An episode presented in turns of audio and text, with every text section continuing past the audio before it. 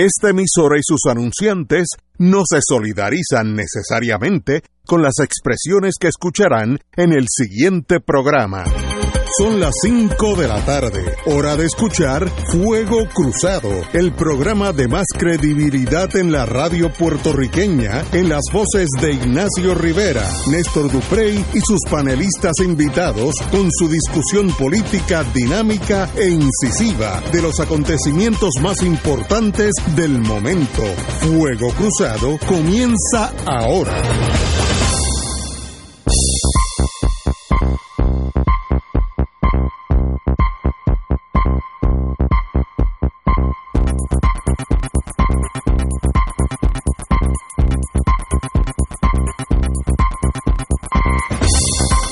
Muy buenas tardes, Boys and Girls de Fuego Cruzado. Hoy es miércoles 4 de septiembre. Hace un clase de calor en el viejo San Juan. Que Hace calor en todo Puerto si la Rico. tormenta, la fuerza es por el calor, hoy es categoría 8. Oye, an- Así- an- anoche me decía una amiga que me escribió, yo pensé que me estaba hablando de, de otra cosa, como hay tensión, me dice el ambiente está raro. Y yo pensé que me estaba dando una clave de, De algo, ¿no? de lo del Joker, pero no, es el ambiente del calor. Sí, sí. no. Hay un calor Hoy- horrible. hoy- Sí, sí, hoy sí, ha sí, sido sí, sí. De los días más calurosos que yo he sentido. Pero ahí estamos. Oye, antes que nos vayamos, porque sé por dónde tú vienes, hay como tres noticias ahí que sé que tú No, tienes un interés pecuniario particular. pecuniario. Sí, sí, porque hay una ahí de lo de la- las lanchas que ya vaya, que yo sé que Ignacio va a brincar. Lancha. Pero, digo, y antes de darle las buenas tardes a don Héctor Reichan, Buenas tardes Que a está ustedes aquí. al- y al público que nos escucha. estamos contentos por algo, por lo menos. Ganó Puerto Rico no, sí. Oh, eso fue esta madrugada Con contra Túnez. Eh, espérate, que el alboroto no me deja. Eh, oye, ahí agite. Oye, Hay tensión. hay Y no es el Joker. Y no es el Joker. No, y, es eso que son gente que son que están, eh, están fuera de la jurisdicción Sí, del sí. Este ganamos esta mañana, esta madrugada, hora de Puerto Rico.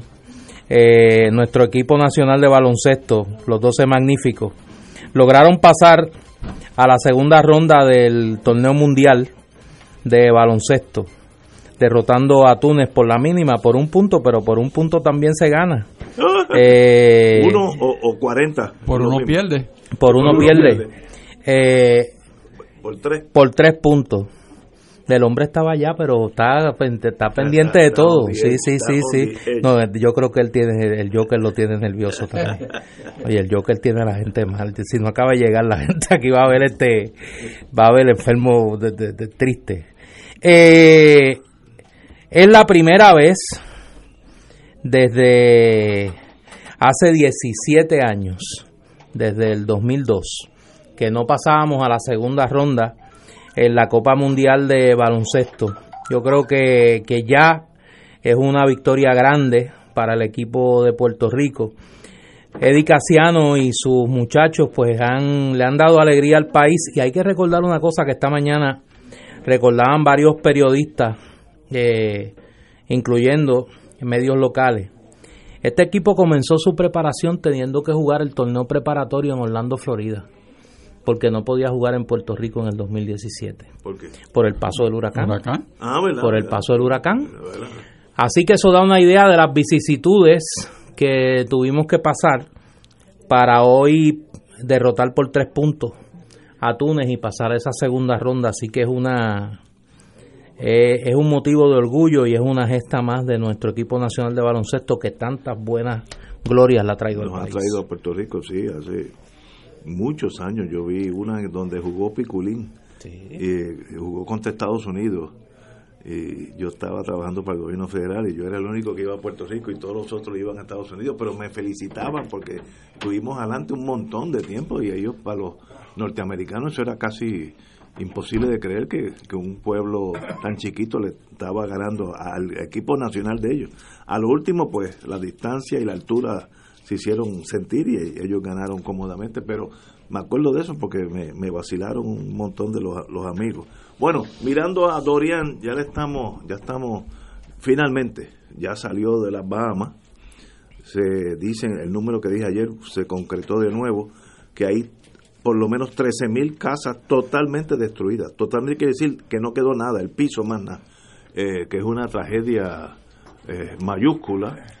Eh, yo estoy seguro que allí hay una necesidad inmediata, no es de hacer planes y dar discursos, inmediata de agua potable y de comida. Yo estoy absolutamente seguro que eso hay que arreglarlo hoy, esta tarde, porque si no, la gente va a pasar hambre y, y van a tener problemas tomando agua contaminada.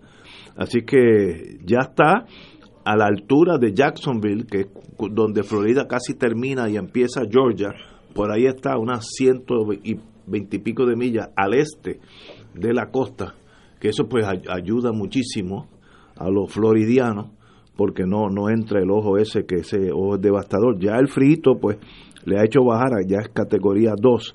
Con todo eso pues puede hacer, puede poner a uno a bailar un son, como dicen en el campo, si lo coge medio a medio. Pero eh, ahora viene Georgia y South Carolina, son los que están en la, en la línea de fuego. Se espera que siga bordeando paralelo a la costa, esperemos eso. Si no, le da a Georgia medio a medio. Pero, obviamente, eh, la tragedia de, nuestro Caribe ha sido la, las Bahamas que sencillamente están aplanadas. El primer ministro, una persona muy culta, muy fina, dijo que es una catástrofe de, de, es una palabra en inglés ahorita, ahorita lo digo, pero de, de, de categoría, de una catástrofe eh, difícil de, bueno, ahorita cuando venga la palabra, ah, draconiana, draconian eh, calamity. Cuando alguien dice eso y no lo dice en estado de histeria, lo dice muy calmado, uno sabe que allí pasó mucho, tiene que haber muchos más ahogados de lo que han aparecido, pero el agua se lleva a las personas y algún, algunos de ellos nunca aparecerán, como nos pasó aquí con los tres pescadores o los tres muchachos de Fajardo que hasta ahora no han aparecido. Pues eso mil veces más poderoso, mil veces más dañino. Imagínate lo que puede hacer un cuerpo humano. Entonces, fíjate, pues lo desaparece el mar. Una tragedia y vuelvo y digo, necesitan agua y comida hoy, hoy. No, no es para aquí hacer un comité. Las Naciones Unidas eh, determinaron que necesitaban ayuda de inmediato y van las Naciones Unidas van a ser parte de, la, de lo que vienen al rescate. Estados Unidos está bien cerca, Así que tiene una obligación no legal, pero moral, de dar la mano, porque son literalmente vecinos colindantes. La distancia más grande entre Florida y las Bahamas es 100 millas, 125 millas, así que de Fajardo a Humacao, de, de Fajardo a, a Mayagüez. Señores, eso es el estatus. eh, nos falta un mes a nosotros también, así que no contemos victoria. Eh, si, ese, si esa tormenta nos da a nosotros, estaríamos sin luz cuatro meses, porque nosotros estamos cogidos con imperdible el sistema eléctrico y una cosa de esa aplanadora de ese nivel, pues sencillamente uno se tendría que olvidar de electricidad por mucho tiempo. Don Héctor, buenas tardes. Muy buenas tardes. En lo más elocuente o preciso, debo decir, para entender la magnitud de lo que tú estabas describiendo, es ver las fotos de satélite. O sea, eso no, no, no tiene manera de analizarse ni, ni de pensarse cuando uno ve áreas donde existió una playa que ya no, ya no existe. Eh, la pista del aeropuerto principal eh, con seis pies sobre su nivel de agua. Eh, cuando las casas están sumergidas, otras se fueron y la gente pues quedó atrapada por el agua. Así que la, contaminación, la infección y todo lo que es adverso a una civilización, pues va a estar presente. Y el, apoyo, yo espero que sea eficaz de parte de los hermanos caribeños, de los puertorriqueños. Los ingleses ya tomaron algunas provisiones para ayudar y espero que los Estados Unidos, como dice Ignacio, pues también vengan a la ayuda. Y esperamos nosotros que en Puerto Rico, que somos generosos, pues se pueda canalizar de una forma eficaz la ayuda, que no se pudra en un almacén todo lo que se recoge. En eh, porque es que verdaderamente esas historias que hemos vivido en Puerto Rico duelen y pensar que se puedan repetir duelen aún más. Sería sería imperdonable con lo que ya hicimos, la metida de pata de ir dejar un montón de suministros en Curazao a, la suerte del destino. Es una cosa que parece una película de esas cómicas italianas donde todos lo exageran. Pues esa es de verdad. Néstor. Una ventaja que tiene Bahamas sobre Puerto Rico y que va a servir para que miremos en estos días y en los próximos meses cómo va a comparar ese, ese nivel de recuperación de Bahamas vis a vis Puerto Rico luego del paso de María, es que Bahamas ha salido constantemente en los índices de transparencia internacional, que es la organización no gubernamental que se dedica a eh, estudiar cuánto los gobiernos actúan contra la corrupción. Bahamas ha salido consistentemente o uno o dos en términos de los países del Caribe en cuanto a mayor honestidad en la gestión pública. Al inicio de este año 2019 hubo todo un debate de en Bahamas, debate político, porque Bahamas había caído del lugar número 28 al lugar número 29 a nivel mundial en cuanto a honestidad administrativa. Y Barbados lo había suplantado como el país caribeño eh, donde la gestión gubernamental es más honesta y donde más medidas se toman para combatir la, corrupción. Eh, sacó 65 de 100 en términos de eficacia para eh, manejar los temas de corrupción. Traigo esto porque si recordamos hace unos días, Puerto Rico salió uno de los países más corruptos, con gobiernos más corruptos. Eh, y me parece que una medida de lo que vamos a ver es cuán eficaz va a ser eh, el gobierno de Bahamas para eh, atajar el tema. A principios de este año, a raíz de ese debate que se dio en, en, Bahamas sobre el tema de la corrupción, crearon un grupo de trabajo anticorrupción y desarrollaron un plan anticorrupción que incluye una ley de libertad de información que de acuerdo a Transparencia Internacional es una de las medidas de mayor acceso ciudadano a la información gubernamental eh, en la región del Caribe.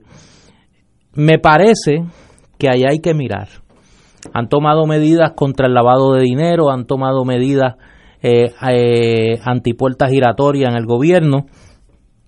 Y yo creo que vamos a ver un modelo de cómo se manejan crisis como esta. Claro, si no hacemos como con Islas Vírgenes y exportamos corruptos para allá, sí, porque recordemos que en Islas Vírgenes arrestaron a uno de los nuestros.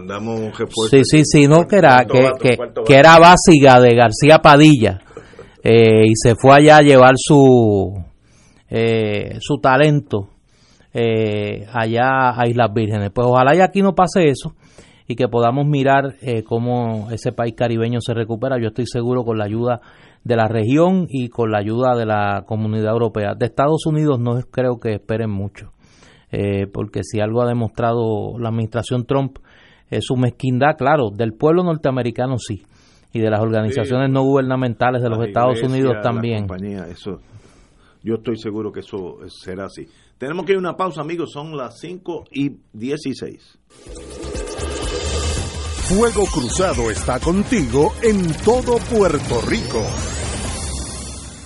En Barrio Chino, Asian Rican Cuisine, encontrarás una variedad de platos chinos y criollos. Puedes combinar estos sabores para saciar tu paladar con lo que te gusta. Pepper steak con arroz manposteado, bistec encebollado con arroz chino, pollo a la naranja, agridulce, al ajillo, enchilado o a la plancha, mofongo de yuca, pionono spring rolls, dumplings, sopas lo mein, arroz barrio chino con amarillos dentro y mucho más. Estamos localizados en el Food Court de San Patricio Plaza Llámanos 787-781-6752. 781-6752. Barrio Chino Asian Rican Cuisine. La oficina médica del doctor Ramón Luis López Acosta, especialista en medicina de familia, provee servicio a pacientes adultos y geriátricos de manera continua y comprensiva. Servicio de medicina primaria preventiva y de medicina intrahospitalaria a nuestros pacientes. Localizada en la calle Lloveras 650, edificio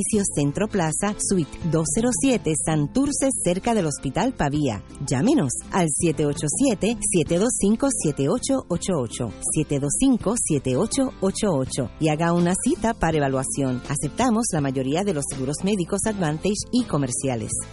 Radio Paz te ofrece el mejor motivo para levantarte temprano y disfrutar el comienzo de un nuevo día de lunes a viernes con Enrique Liboy y Radio Paz en la mañana. La dosis perfecta de noticias, deportes y éxitos musicales de todos los tiempos, humor y curiosidades, calendario de actividades y tus peticiones musicales por el 787-300-4982. Conéctate con el 810 AM de lunes a viernes con Enrique Liboy y Radio Paz en la mañana.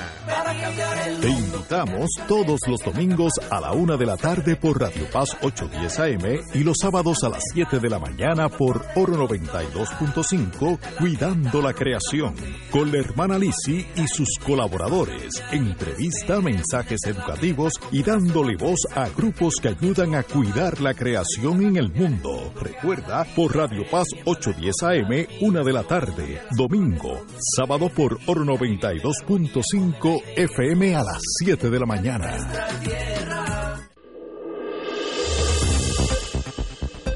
Y ahora continúa Fuego Cruzado.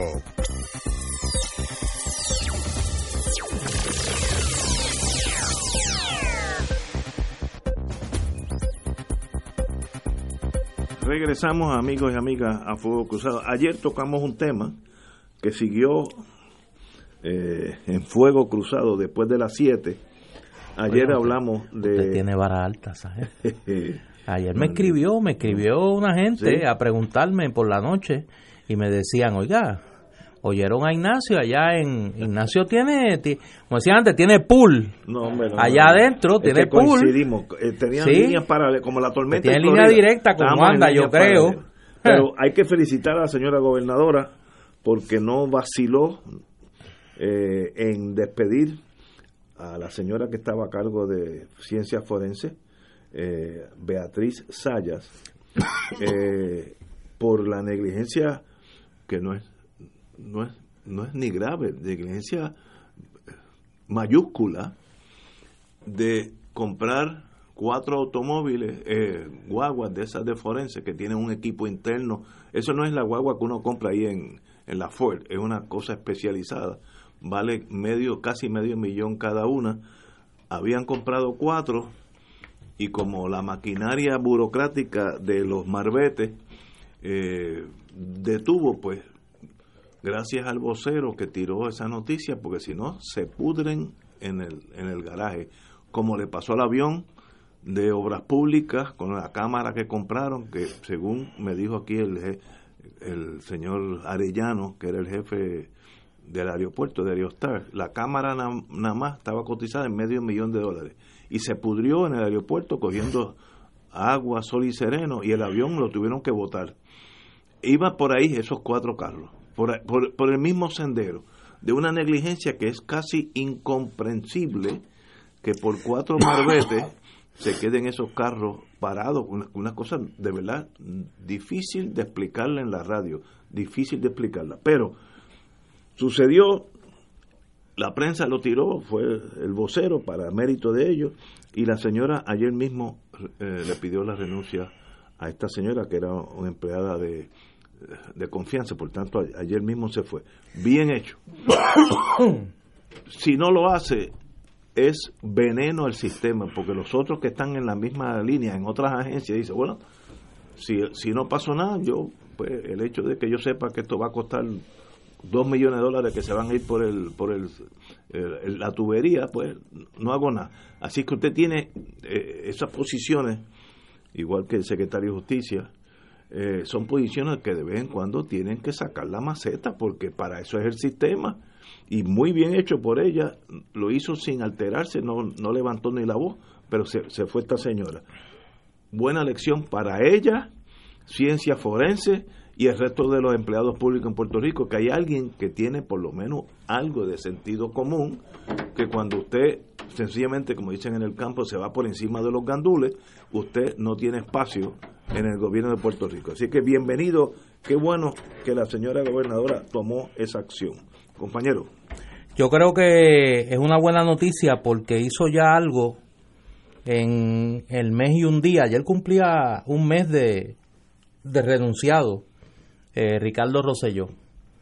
Y en menos de un mes que lleva Wanda Vázquez, ha hecho lo que Ricardo Rosselló no hizo en dos años y pico, casi tres, votar a alguien.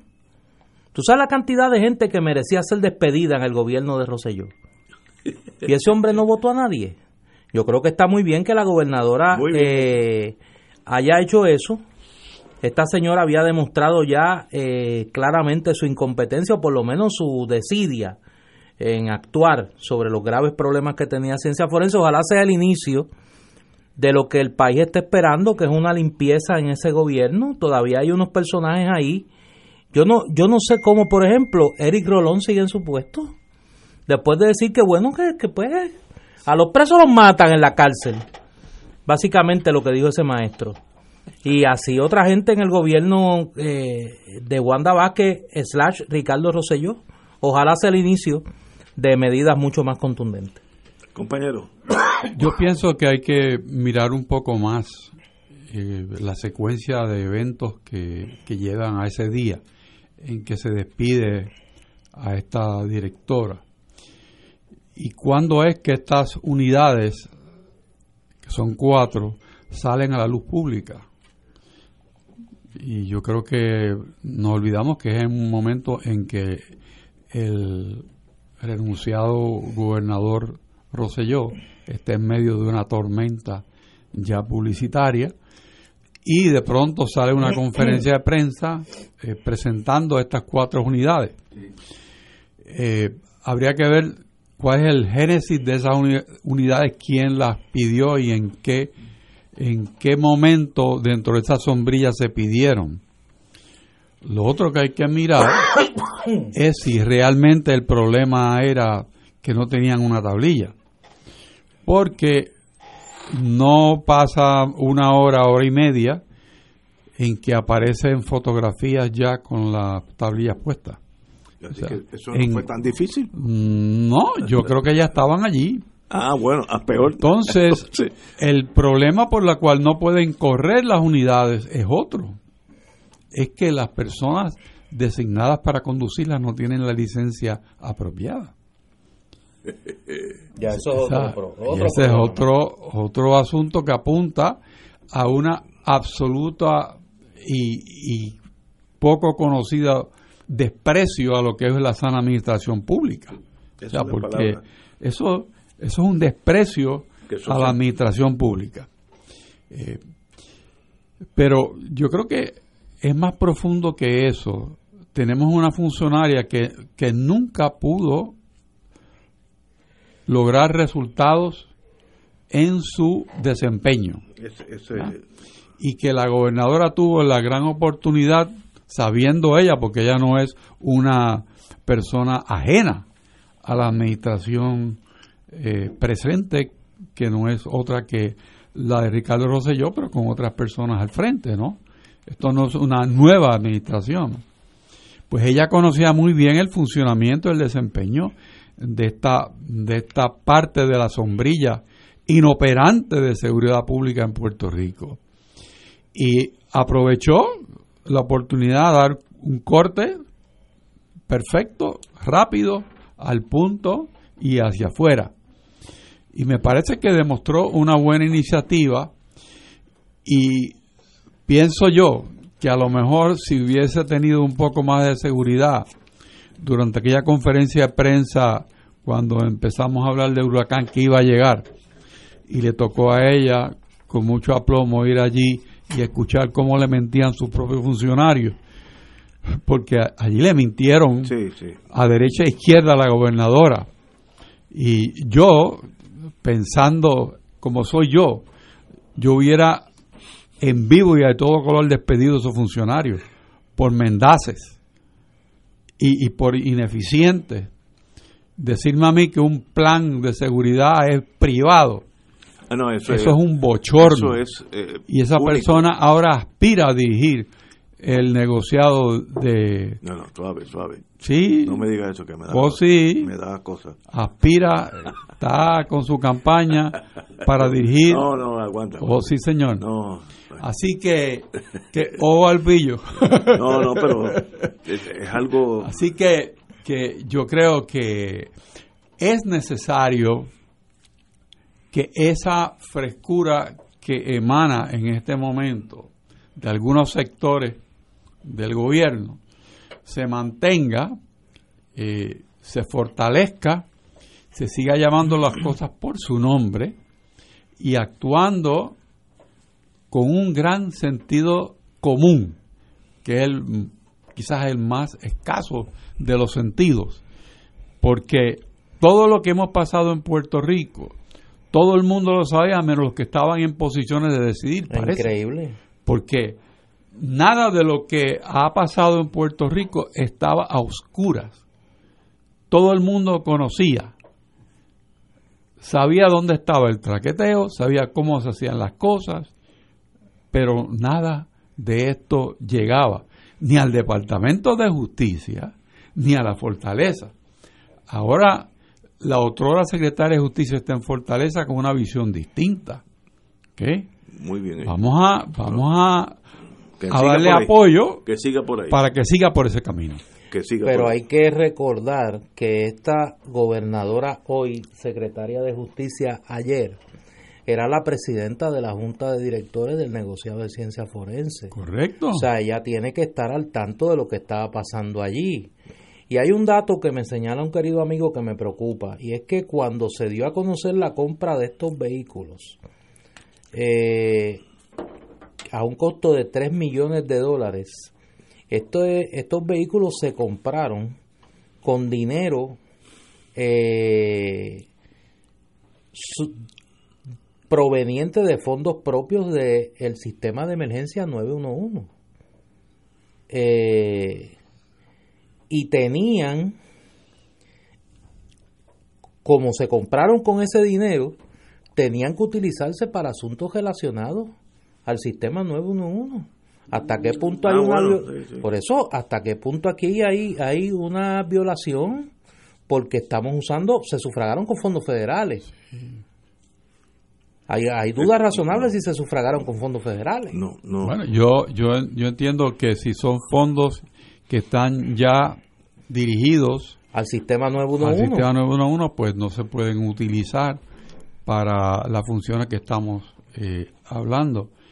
Pero me parece a mí que la gobernadora tiene una gran oportunidad de no dejar esto en ese nivel de despido, sino hacer una investigación clara sobre todo ese aspecto. Porque parece que al igual que otro vehículo que se compró en Fortaleza, que después desapareció. Está en Texas, por allá.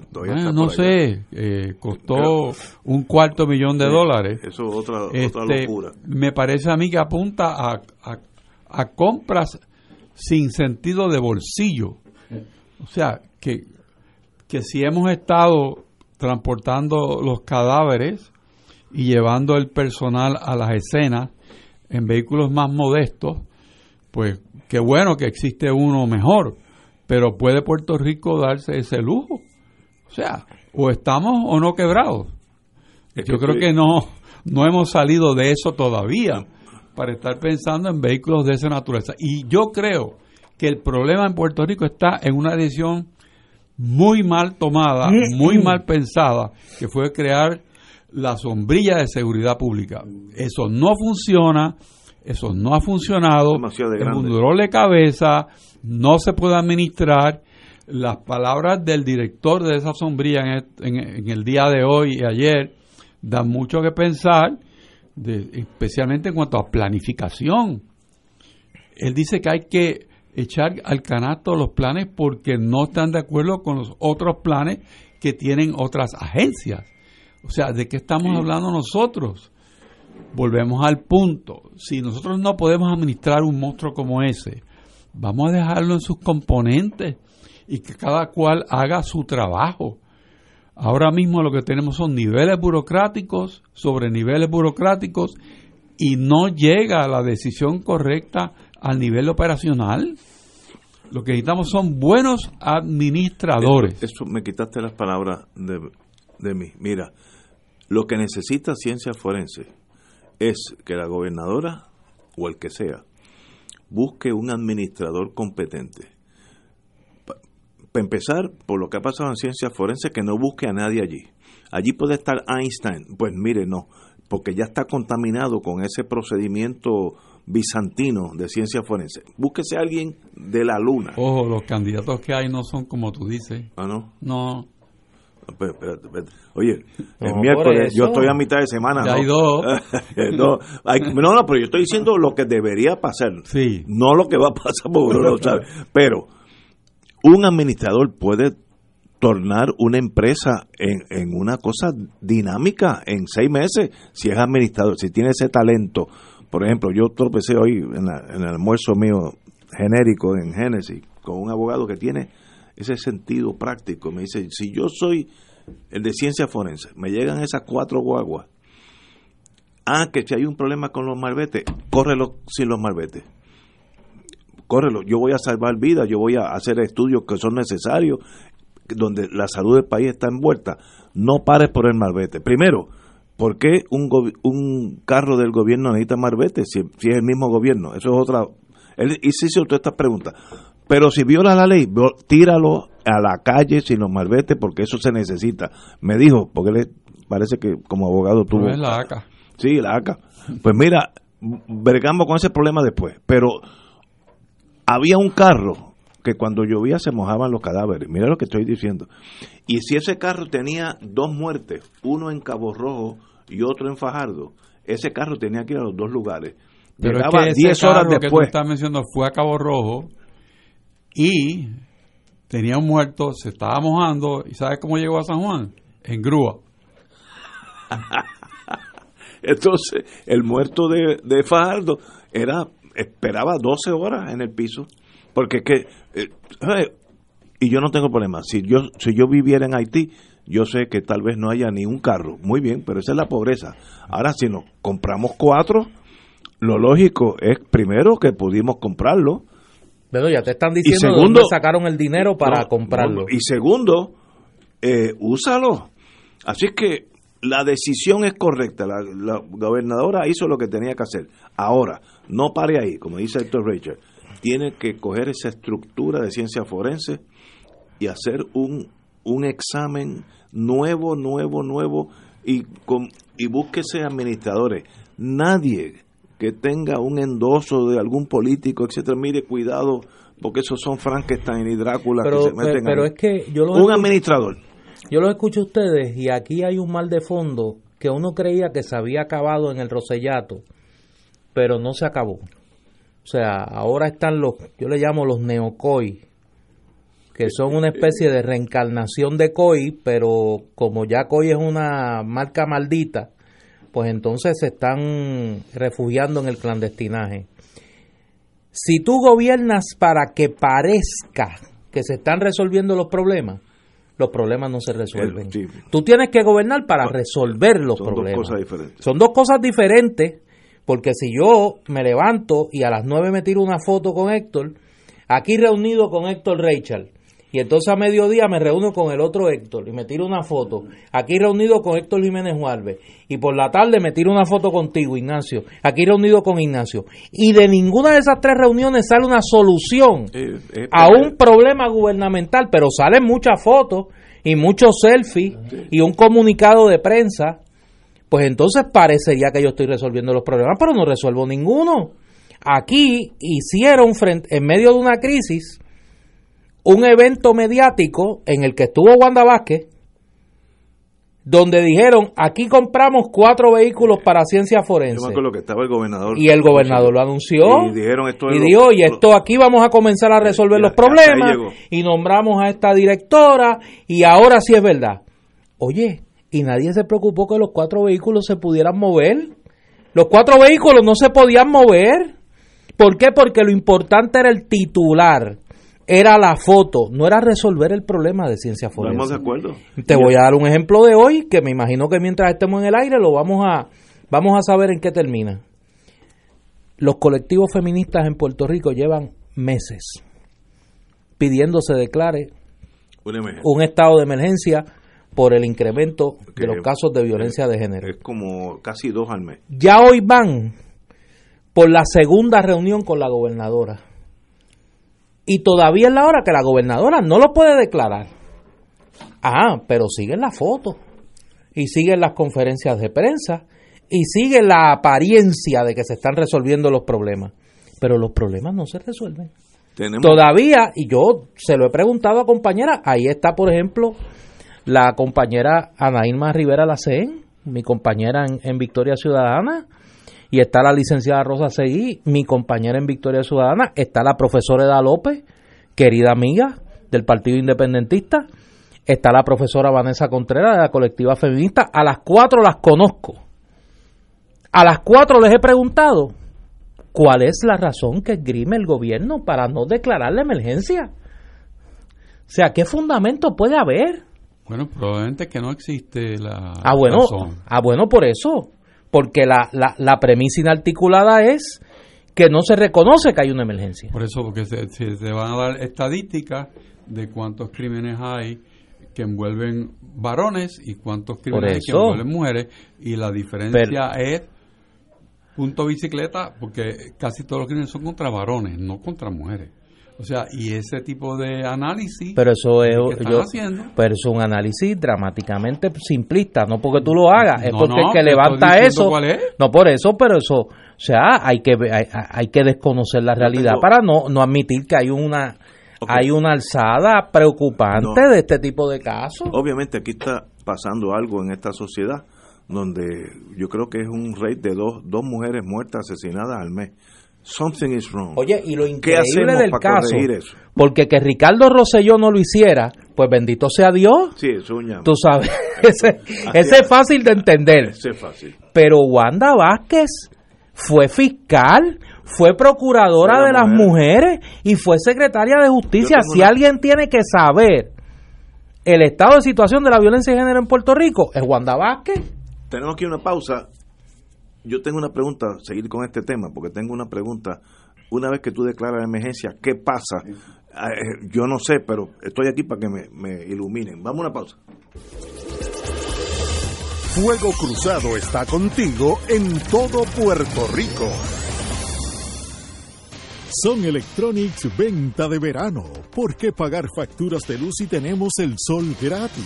Ahora tú tendrás energía solar en tu hogar por un precio bajo. Tenemos sistemas de paneles solares policristalina y monocristalina con los mejores precios en baterías y generadores. No importa qué grande sea tu sistema, tenemos el inversor perfecto.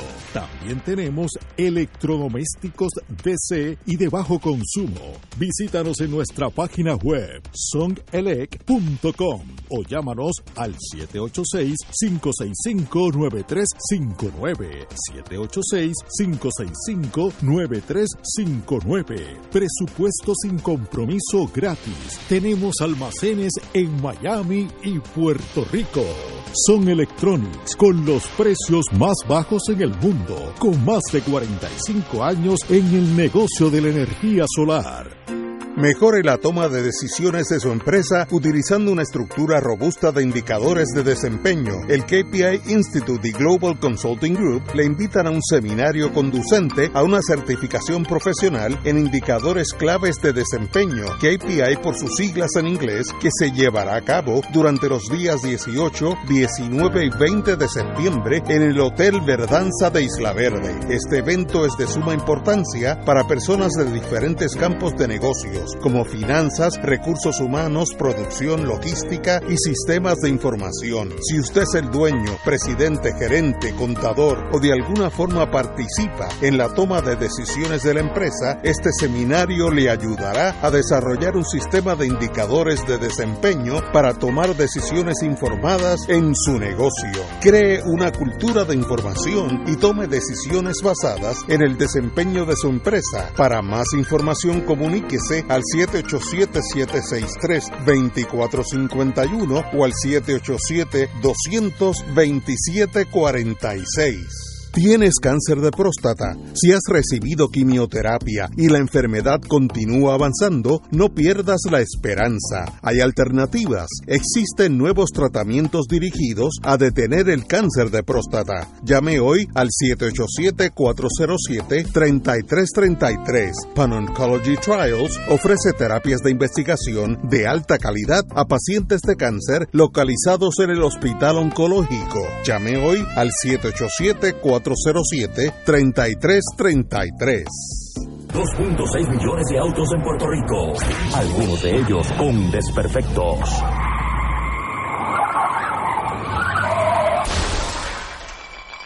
Autocontrol. Tu carro. Tu carro. Tu mundo. Lunes a viernes a las 11 de la mañana por Radio Paz 810 AM. Y ahora continúa Fuego Cruzado.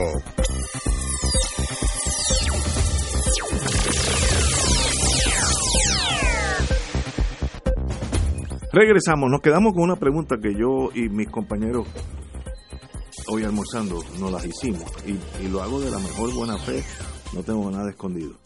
Primero yo sé que hay una crisis de agresión eh, entre hombres y mujeres en Puerto Rico que, según mis números, que no son muy exactos, yo creo que matan promedio de, de una a dos mujeres por mes en Puerto Rico, 24 al año. Una cosa sencillamente inconcebible. Por tanto, sé que hay un problema social. Obviamente, a largo plazo, educación es la penicilina de esos problemas, educación. Eh, sin educación tú puedes estar guiando Mercedes-Benz y ser todos un montón de salvajes, pero con educación, en coja guagua, eres un ser humano diferente. ¿Cómo se educan esos seres humanos ahí? Bueno, para eso hay expertos en el mundo de educación, yo no soy uno de ellos. Pero aparte de ese remedio que es a largo plazo, ¿qué se hace de inmediato? Tirar más policías a la calle, promesa no lo va a permitir. Que tengan mejor equipo la policía, eso no va a venir porque estamos en quiebra. Eh, que sea un sistema expedito en los tribunales, yo creo que ahí se podría ayudar, pero yo creo que ya hay unas salas especializadas, creo, especializadas en estos casos, que son a diario en los tribunales. Eh, ¿Qué más se puede hacer? Yo, yo no sé, que enseñar, enseñar en las escuelas, tal vez eso es em, algo, como ellos dicen, equidad de género, empezar desde desde primer grado. que precisamente esas son las medidas. nos dejen saber. Bueno, pero es que ellas lo han hecho. Ayer mismo, tan cerca como ayer, hubo una conferencia de prensa donde una gran cantidad de organizaciones, no solo estrictamente feministas, sino organizaciones cívicas, civiles, organizaciones políticas, más de 50 entidades ayer estuvieron representadas en esa conferencia de prensa y dieron a conocer un documento con una cantidad de propuestas que van desde volver a poner en práctica el currículo de perspectiva eh, de género, eh, investigar a profundidad las fallas del sistema para atender los casos de, de violencia, el acceso a una cantidad de fondos que ahora mismo no están disponibles y que con una declaración de emergencia se podría se podría accesar. O sea, no es meramente como decía ayer eh, Amarilis Pagán, no es firmar un papel. o sea, ya no están planteando que firmen un papel. Es que con el papel se acompañe una serie de medidas que demuestren la prioridad que es para el Estado de ahí la declaración de emergencia, el combatir la violencia de género en todas sus manifestaciones, desde la prevención hasta la atención a los casos inmediatos. pero es que no han encontrado eco. yo no tengo claro, yo no tengo claro cuáles son las medidas que se deben tomar. Yo creo no, que pero ella sí. Mira, pero yo creo que aunque no se decrete se decrete una emergencia, eso hay que hacerlo, porque tú no vas a permitir que cada dos semanas, dos semanas alguien mate a alguien en su en su casa por problemas intramatrimonio. No, por eso, pero pero cuando tú por eso hay que arreglarlo. No, no, por eso es que te estoy diciendo cuando tú dices que qué es lo que se va a hacer, qué es lo que se pretende, ellas lo han dicho en varias ocasiones. Se reunieron con la procuradora de la mujer, se han reunido varias veces, dos veces ya con Wanda Vázquez desde que es gobernadora y han presentado varios documentos, el más reciente ayer. Tengo una idea, tengo una idea. Alguien de ese grupo que se ponga en contacto con nosotros para pero que venga aquí y nos diga, porque yo no tengo, y mis compañeros hoy, hoy que habíamos como ocho almorzando, nos quedamos en blanco todos. Sí, pero hay que prestarle, pero, hay que prestarle atención cuando ellas hacen el planteamiento también. Que venga aquí y yo por lo porque no, porque el que el que uno no sepa. Sí, no quiere decir que no se ha tratado. Es que no se ha tratado. no, no. No que no se ha tratado, que se ha explicado hasta la saciedad, que es lo que se pretende. Yo tengo que admitir que si se ha, si se ha explicado la saciedad, yo no he no estado pendiente. o no está pendiente o no me ha llegado a mí. Pero para eso está este foro. Así que tienen puerta abierta, que vengan, nos hacemos los arreglos de antemano. Y, con mucho gusto. Sería. Bueno, mira, lo ideal. nos interesaría saber qué vamos a hacer. Lo ideal sería, digo, vengan o no vengan, yo voy a hacer la gestión para que vengan. Eh, hay un reconocimiento de que la política pública contra la violencia de género no se está implementando adecuadamente. La, educación. Bueno, ese es un factor, la educación, la prevención, la educación. ¿Cuán preparadas y cuán eficaces están siendo los organismos de seguridad del Estado en toda la cadena? Desde la policía, el Departamento de Justicia, las salas especializadas en la rama judicial para violencia de género, todo ese componente cuánto está respondiendo a la realidad del aumento dramático de estos casos, empezando por la policía, que tiene en su interior un grave problema. Mira, de, casos de violencia de género. sí. Por eso. Pero la policía en todos los países del mundo tienen a tener más problemas eh, intrafamiliares, tal vez por el trabajo tan angustioso que es el policía. Pero mira, yo considero que en estos casos, en estos días hubo un joven que le pegó fuego a su novia, a su esposa, porque quería romper con él, algo así. No hay forma de evitar que ese cretino haga eso. Le podemos ahora meterle ocho perpetuas. So what? Ya mató a esa pobre infeliz de la forma más cruel y posible. Fíjate, Eso demuestra que algo mal estaba en la mente de ese muchacho. Eso es educación, yo no sé. Yo no eh, creo que el, el etiquetar esto como una declaración de emergencia sea lo que realmente hace falta. El, el tema de emergencia, las personas común y corriente están utilizan esa, ese vocablo. Ese término. Eh, cuando estamos hablando de una tormenta, de un problema este, de naturaleza eh, que no es normal y corriente. Y por lo tanto hay una emergencia, puede ser médica, pero, pero es una, una situación de urgencia. Que yo creo que hay suficientes estamentos en el gobierno de Puerto Rico y cantidad de políticas sobre los temas genera eh, asociados a lo que se le llama eh, la declaración de emergencia, como para que si una administración decidiera en forma coherente administrar todos y cada uno de los programas, estamos al otro lado.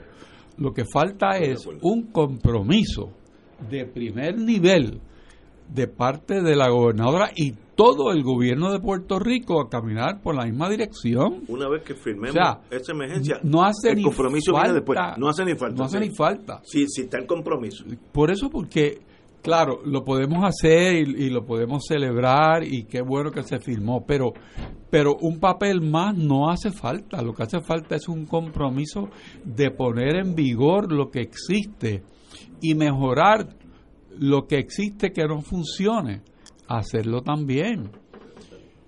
Ahora mismo yo creo que tenemos de más, de cosas que se pudieran hacer. Lo que no debe entenderse que es una emergencia en que se lesionan derechos fundamentales de los seres humanos, hombres o mujeres. O sea, que no es para quitarle derechos civiles a nadie, que no es para recortar los derechos que tiene un acusado, no es porque surja un problema de violencia doméstica que vamos a dejar de conferirle las garantías constitucionales que tienen los hombres o las mujeres, porque la violencia puede ser de cualquier lado. O sea que eso no es eso no es una declaración de emergencia. Lo que sí requiere es una actuación congruente de la administración existente en Puerto Rico de poner en vigor los programas y los principios que ya existen en Puerto Rico. ese commitment. Es el compromiso. Compromiso. Compromiso, pero no. Eso es lo que jala No, no sencillamente de una verbal, sino actuar. Actuar conforme a eso. Porque si alguien sabe de eso, es la gobernadora porque fue procuradora de la mujer. por eso, que, uno pensaría que si alguien pudiera tener un, porte estandarte sería ella, porque porque estuvo ahí con un compromiso. Buena idea, sí. O sea, que me parece a mí, escuchando, por ejemplo, a la secretaria de la gobernación sobre este tema, pues ella estaba manejando el tema, pero sin un compromiso, porque volvemos al punto. Una declaración de emergencia puede no ser la manera en que la administración actual quiera trabajar esto. Yo veo como una, una resistencia a caminar por ese sendero. No obstante lo dicho, si vamos a una política de poner en vigor programas existentes y la gobernadora da esas órdenes, logra la finalidad que se persigue. Y yo creo que eso lo puede hacer con, buen acierto, porque tiene el conocimiento. Yo estaría sorprendido si ella no lo hiciera. Pero requiere también una coordinación interagencial. E, eso, Pero para eso, está ella. Exacto. No estoy de acuerdo contigo. Y eso es mucho más. Eh, después que se declare la emergencia, aunque no es tan necesaria declararla, eso es lo que hay que hacer, que empieza con educación desde que ese niño entra a primer grado. Este, el caso que yo di, eh, que le pega fuego a su novia, a su esposa. Algo en, en la educación de ese ser humano falló hace 20 años. Y lo que tú, tú tienes un animal salvaje caminando por ahí con vestido de hombre, pero un animal salvaje eso se cambia en una generación con un buen sistema educativo. Pero, pero, no, no, no, no, no, no, yo no puedo aceptar eso. O sea, nosotros como sociedad no podemos aceptar que es normal que una mujer esté en su casa y llegue su expareja y la mate. Claro que no. Por eso, por eso, y esa situación ya no es excepcional. Pero demuestra que hay algo. Pues por eso es que hay que declarar una emergencia, precisamente. profundamente malo. Oye, pero si mañana hay un incendio, eh, mañana queman una tienda. Quemaron una tienda y vamos a estar hablando aquí de cuando quemaron la tienda. De aquí a tres días queman otra. Y de aquí a una semana queman dos más. Pues hay algo ¿Verdad que en algún momento alguien va a decir, oye, el gobierno tiene que tomar medidas extraordinarias para detener esta quema de tiendas en Puerto Rico? Pues si eso se hace con edificios, ¿cómo no se va a hacer con seres humanos? Si de momento aquí se ha convertido en una, en una epidemia que estén matando a las mujeres. estamos de acuerdo, estamos totalmente de acuerdo. Lo que estamos hablando aquí entre nosotros es qué son las cosas que hay que hacer, porque no solamente a lo que yo les respondo a verbalmente se soluciona que en varias ocasiones los grupos pro derechos de la mujer han presentado una serie de propuestas específicas. La última vez fue ayer a la pregunta de, bueno, ¿y si se declara el estado de emergencia? ¿Qué pasa? Pues ya yo mencioné cuatro o cinco medidas que ahora mismo no se están haciendo. Pero Héctor señala aquí la clave del asunto. La declaración de emergencia va a concienciar al gobierno de la gravedad del problema y de que un policía, cuando una mujer lo llame, enfrentando una situación potencial de, peligro, no va a decir, ah, señores, que usted está histérica, cójalo suave, hacer dos panadol y una, un poquito de agua y no le grita a su marido, ¿sabe? Y le engancha el teléfono. Eso demuestra eso ha pasado. falta de educación de ese policía. ah, pues eso hay que atacarlo. ¿Por qué? Porque la policía tiene un problema en su interior de aumento dramático de casos de violencia de género. y hay que buscar si las salas especializadas en casos de violencia de género están funcionando, porque aquí hubo un caso hace poco que cuando se comenzó a discutir, ¿qué se, qué se reveló? Y aquí estaba Héctor, yo creo el día que discutimos eso, que la fiscalía no estaba cumpliendo con su deber en los protocolos que establece el Departamento de Justicia para el manejo de estos casos, que no se siguió. Pues mire, ahí tienes otro problema.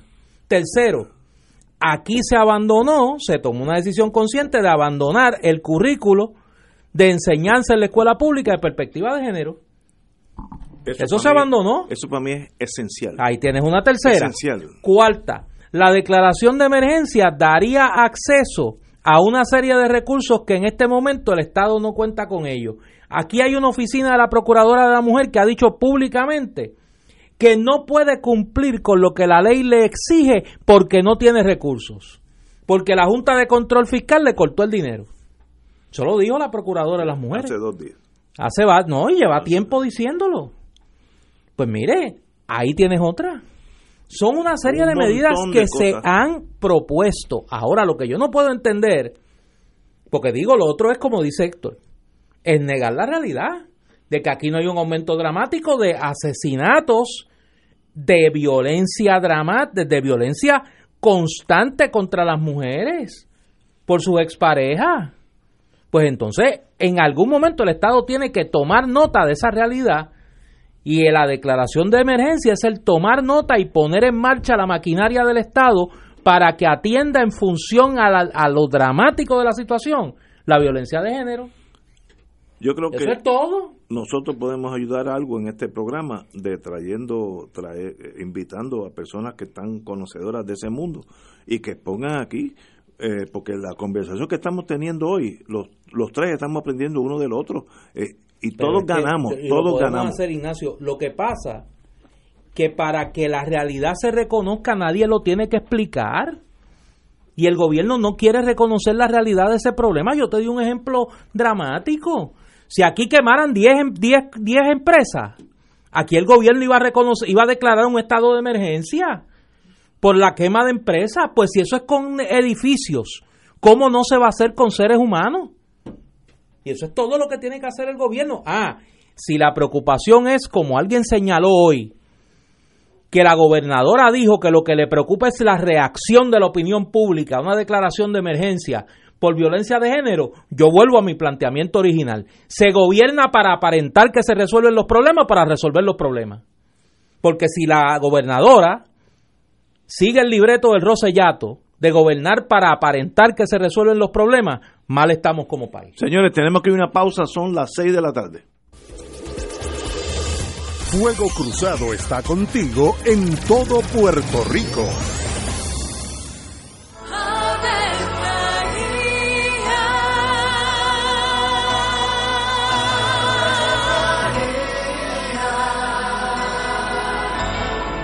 El ángel del Señor anunció a María. Y ella concibió por obra del Espíritu Santo. Dios te salve María, llena eres de gracia, el Señor es contigo.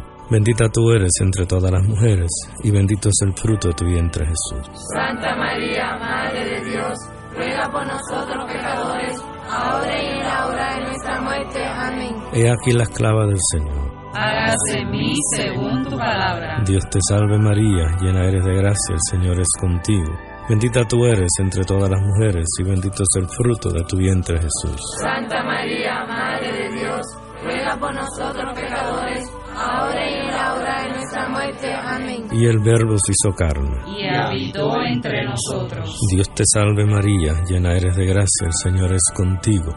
Bendita tú eres entre todas las mujeres, y bendito es el fruto de tu vientre Jesús. Santa María, Madre de Dios, ruega por nosotros Ruega por nosotros, Santa Madre de Dios. Para que seamos dignos de alcanzar las promesas de nuestro Señor Jesucristo. Oremos. Derrama, Señor, tu gracia sobre nosotros, que por el anuncio del ángel hemos conocido la encarnación de tu Hijo, para que lleguemos por su pasión y su cruz a la gloria de la resurrección, por Jesucristo nuestro Señor. Amén. Gloria al Padre, al Hijo y al Espíritu Santo. Como era en un principio, ahora y siempre, por los siglos de los siglos. Amén. Los rotarios se preguntan antes de actuar, ¿es la verdad? ¿Es equitativo para todos los interesados? ¿Creará buena voluntad y mejores amistades? ¿Será beneficioso para todos los interesados? Mensaje del Club Rotario de Río Piedras. Aquí la llama se enciende cada tarde a las 5 porque escuchas Radio Paz 810 AM, WKBM San Juan y retransmite en diferido WOROFM Corozal San Juan, la Casa de Fuego Cruzado, el programa de más credibilidad en la radio puertorriqueña.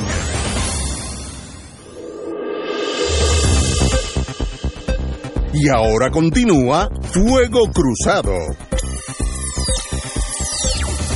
Tengo otro tema. Hoy, hoy hemos cogido el día. eh, tenemos un, un, un sendero que lleno de espinas. A la deriva, las escuelas cerradas. Mira para allá. Que no saben ni cuántas No, son. no, eso es lo que mejor me gusta a mí. Entonces, que educación no sabe cuántas escuelas cerraron, tal vez no sepa ni cuántas tiene abiertas. Entonces, el fin del mundo se acabó. Pero es que no pueden saber porque esa contabilidad llevaba otra entidad que no era educación. Entonces, Era tú- video. Eh, eh, sí, esto es. eh, eh, ¿Quiénes son esos, este, estos P? Eh, es DITOP y Educación, Obras Públicas. si yo fuera gobernador, ese problema yo lo arreglo en un día.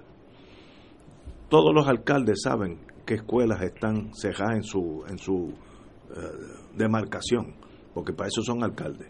Pues miren, yo quiero un reporte de todos ustedes. eh, eh, díganme cómo yo puedo ayudarlo. O el ejecutivo es el jefe de los bomberos en todos los pueblitos.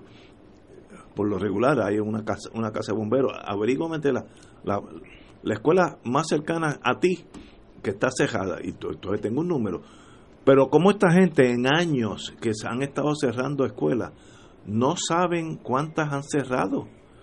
Pues este país hay que dar, eh, vender pastillas de administración pública yo, yo no sé cómo, cómo eso se ha logrado dejar ir, que en este momento obras públicas y educación no saben dónde están y cuántas son las escuelas cerradas. Pues sencillamente hay que empezar de nuevo. Este, y necesitamos tal vez un franco que no sea... Bueno, yo espero que tan ahora te escuchen como te escucharon ayer. Pues, Y a las 7 y 10, 7 y cuarto, cuando hayamos salido de aquí, nos enteremos del despido de Eligio Hernández y el despido del secretario de Obras Públicas. Porque ¿cómo, cómo no van a saber eso? y que si, mira, si fuera... Lo que pasa que como se les cayó el negocio que tenían con el hermano del gobernador, el negocio que tenían con Jay Rosselló y con Ricardo Rosselló y con Elías Sánchez, eh, Sifonte Rodríguez Erazo, pues como se cayó ese negocio, ahora no saben ni el número de escuelas que hay. Mira, mira, voy a leer esto porque es un chiste. Pero Carlos Contreras, jefe de, Di- de DITOP, Obras Públicas, reconoció durante una rueda de prensa en la fortaleza que no tienen idea de cuántos planteles escolares en desuso tiene el gobierno. Es casi imposible. ¿Cómo el gobierno que tiene miles de empleados, obras públicas, no saben dónde están esas escuelas? No, no es explicable eso. compañero, usted que fue secretario de Justicia. Bueno, porque, porque no siguieron el consejo que tú acabas de dar. Llamar a la alcaldía y preguntar. Y ya lo saben todas. ¿Dónde están? Los alcaldes han estado todo el tiempo pidiéndole al gobierno central edificios. Eso hace. Y se los niegan. No, no. Populares y PNP. O sea, no es que, que hay... No, no, a ninguno de los dos. ¿Por qué? Porque había una lista para vender esas propiedades. Ah, estaban. Y esa lista la administraba otra gente. Los tumbólogos estaban pues, ya. Entonces ahora vamos entendiendo por qué el gobierno central no sabe. Pues que nunca ha sabido. Exacto. que no ha sabido. No es que se le olvidó. No, no. pero, pero, ¿tú no crees que eso es una seña de un colapso administrativo de un pues país? Claro. Es una seña, pero no quedó nada entonces en este país. Eh, ¿Cómo yo no voy a saber cuántas? Y, y la, of course, eh, ahí me sale el cinismo. ¿Y sabes cuántas abiertas tienen? Probablemente tampoco. no, no, deben saber. ni las abiertas ni las cerradas. Pero entonces un país colapsado, hay que buscar un administrador. Ya buscamos uno para ciencia forense. Ahora estamos, ¿Cuál, No, no, uno, uno, uno, tal vez esté en Oklahoma City. Este, Hay dos en fila. No, no, cuidado con lo que sí, eso dice. Cuidado, cuidado con los con, con los velagüiras, no. Y necesitamos uno para obras públicas y uno para educación, para que cuenten las escuelas es tan y tan bárbaro que es un chiste. No saben las escuelas que cerraron y ni dónde están.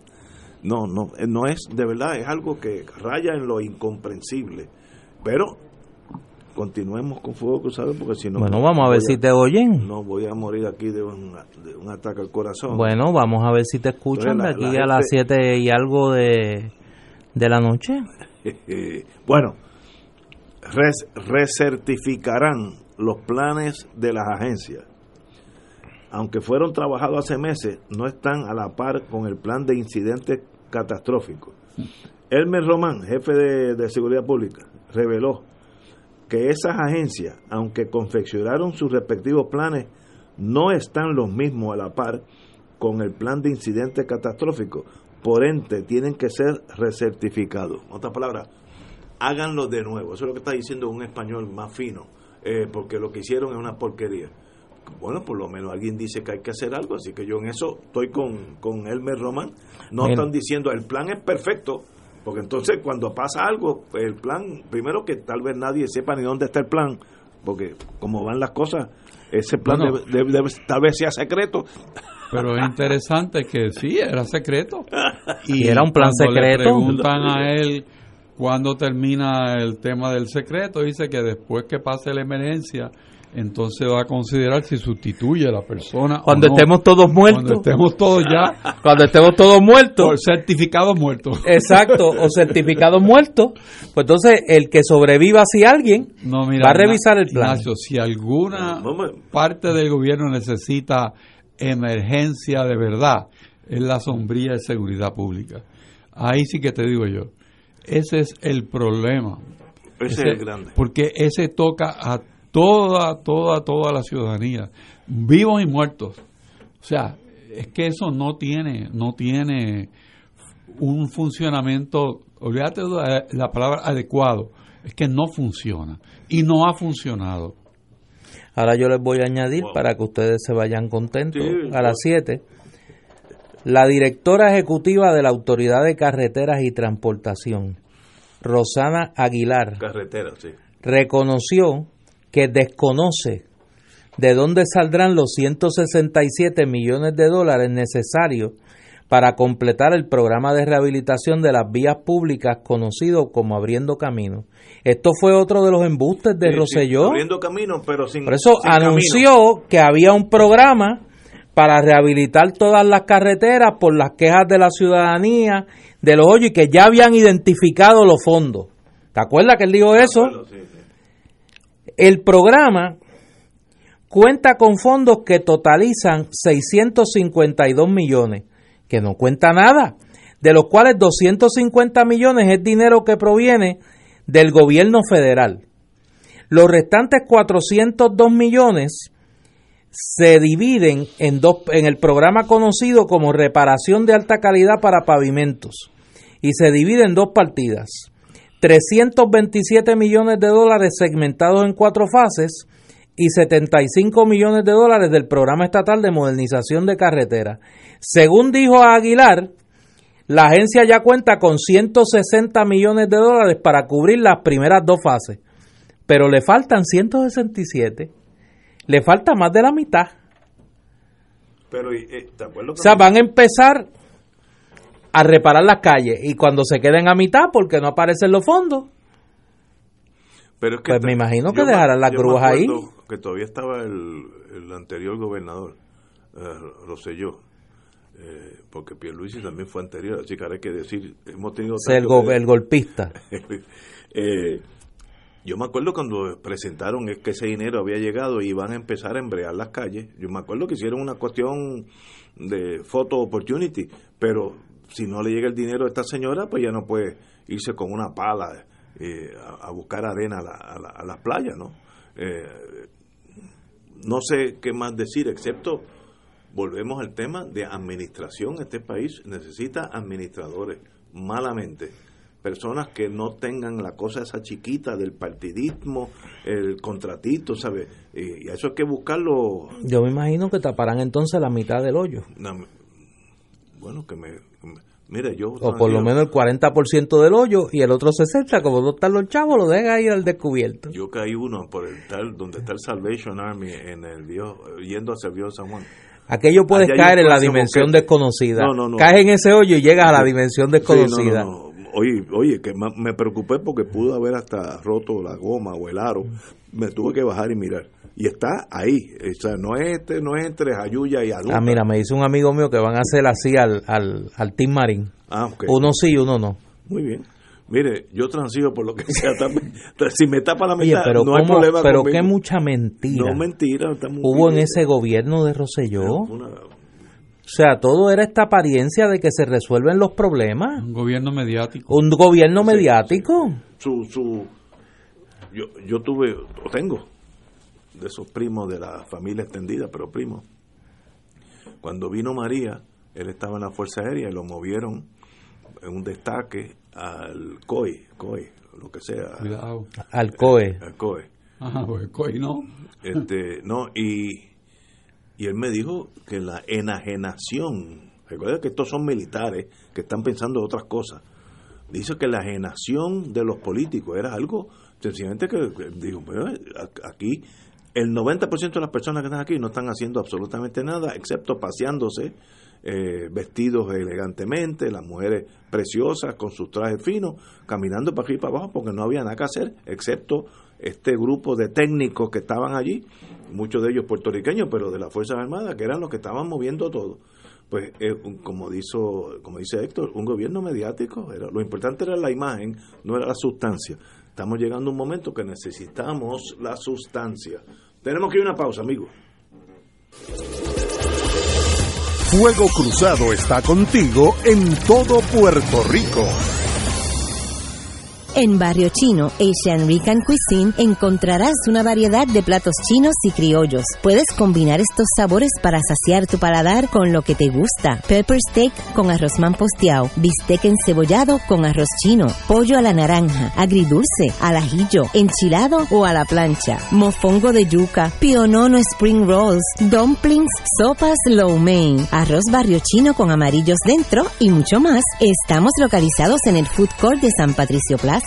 Llámanos 787-781-6752. 781-6752. Barrio Chino Asian Rican Cuisine. La oficina médica del Dr. Ramón Luis López Acosta, especialista en medicina de familia, provee servicio a pacientes adultos y geriátricos de manera continua y comprensiva. Servicio de medicina primaria preventiva y de medicina intrahospitalaria a nuestros pacientes. Localizada en la calle Lloveras, 650, edificio Centro Plaza, Suite 207, Santurce, cerca del Hospital Pavía. Llámenos al 787-725-7888, 725-7888 y haga una cita para evaluación. Aceptamos la mayoría de los seguros médicos Advantage y comerciales. En una presentación de PSB. Este año, Oro 92.5 FM y MMM, Caminemos Juntos, vuelven al escenario de Bellas Artes con el magno concierto del Bolero a la Balada Sinfónico. Domingo 10 de noviembre, 5 de la tarde en Bellas Artes de San Juan, con la Orquesta Filarmónica de Puerto Rico, dirigida por el maestro Roselín Pavón, presentando las voces de Sofi de Puerto Rico. Ayer cuando no sé el polifacético Rafael José. La carismática y dulce Michelle Brava. La nueva voz y el talento de Juan Pablo Díaz. Pero no fue suficiente. No fue suficiente. Y como invitado especial, Glenn Monroy. Del bolero a la balada sinfónico. Domingo 10 de noviembre, 5 de la tarde. Bellas Artes de San Juan. Compra tus boletos ya en Ticket Center 792-5000. Boletería de Bellas Artes 620-4444 y PSB 787-436-8773. Ustedes lo pidieron y Oro 92.5 FM y MMM los complace con el auspicio de Arroz Goya. Si quieres calidad, Arroz Goya te la da. Manteca de ubre la vaquita, el remedio de ayer, el alivio de siempre. Laboratorio Clínico Marbella en Vega Baja. Barrio Chino Asian Rican Cuisine en San Patricio Plaza. 787-781-6752. Cooperativa Seno Gandía. Solidez y futuro. Garaje Isla Verde. Encuentra tu Mercedes-Benz en Garaje Isla Verde. Mercedes-Benz. Lo mejor o nada. Tena. Comparta confiado una vida plena. Aceite Betis. Sabor Betis por encima de todo. Produce PSB. Te invita Oro 92.5 FM. Radio Paz 810 AM y Canal 13. Y ahora continúa Fuego Cruzado.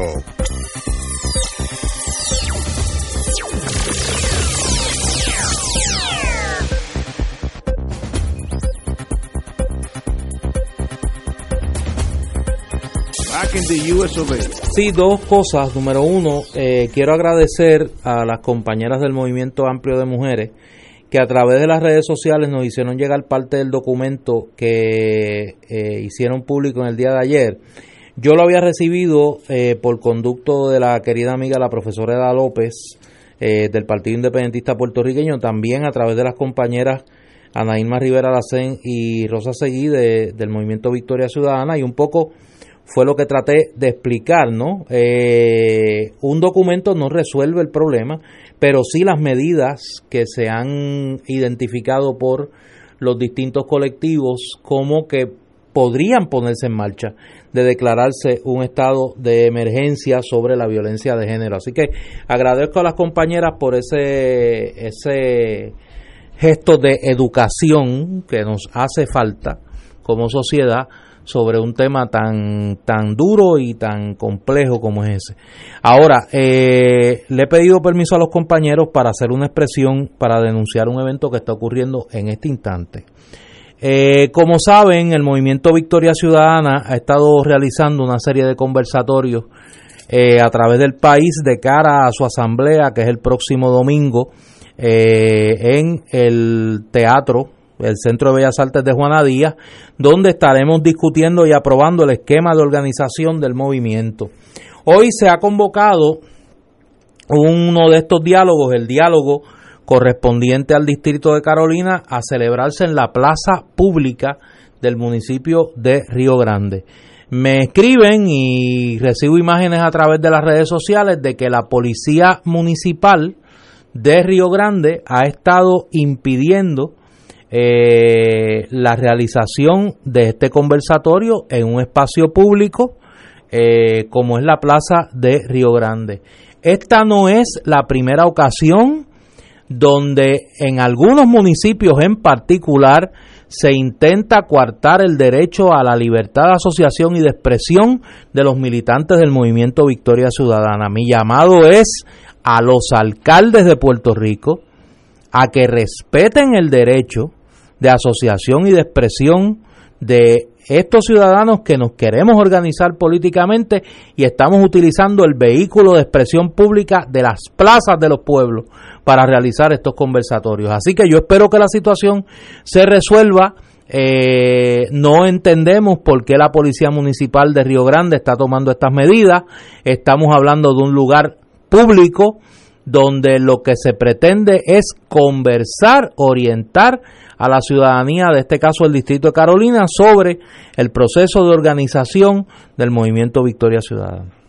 Yo de verdad que no entiendo esa psicología de opresión, así que no tengo nada que decir excepto la democracia requiere que todo el mundo respete los derechos de los otros y si son minorías más hay que respetarlos. Eh, pero no, no, de ahí yo paro porque cuando uno tropieza con la ignorancia o los celos de esas cosas de los seres humanos chiquitos, pues surgen estas, estas cosas. Es que yo creo que la vieja política se resiste eh, y no se dan cuenta que con actitudes como esa lo que hacen es reforzar la convicción de la gente de que hace falta algo nuevo.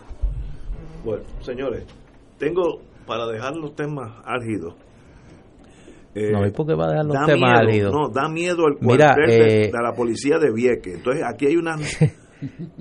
dice... Tú te fuiste lejos, te fuiste para Vieques. Patrullas rotas, plantas eléctricas inoperantes, dormitorios en condiciones pésimas y baños que dan grima son algunas de las deficiencias que existen hoy en el cuartel de la policía de Vieques. Las denuncias, confirmadas por imágenes fotográficas, la, hicieron unos agentes de la policía bajo anonimato por miedo a represalias.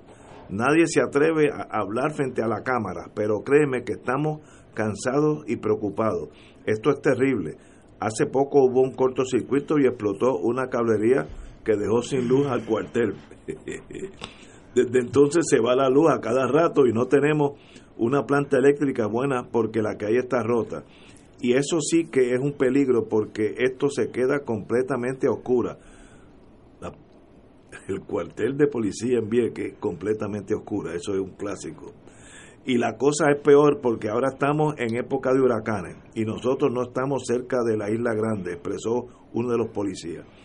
Pues señores, eso también es importante. Ahorita estamos hablando de las cosas que hay que mejorar en este país. La policía tiene que tener un mínimo, un mínimo de cuidado del, del Estado hacia ellos.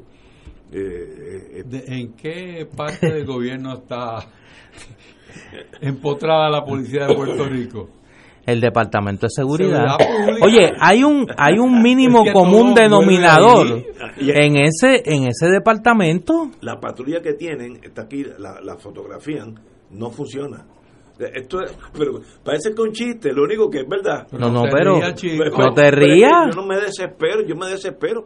Gracias a Dios por el coñac, porque eso me, eso me balancea de noche, porque si no, es para coger el JetBlue y irse del país, porque esta adversidad tiene que tener una cura. Y el pero lo que yo no puedo entender, las, la gobernadora no viene de de Júpiter la gobernadora era parte de, esta administración, era secretaria de justicia.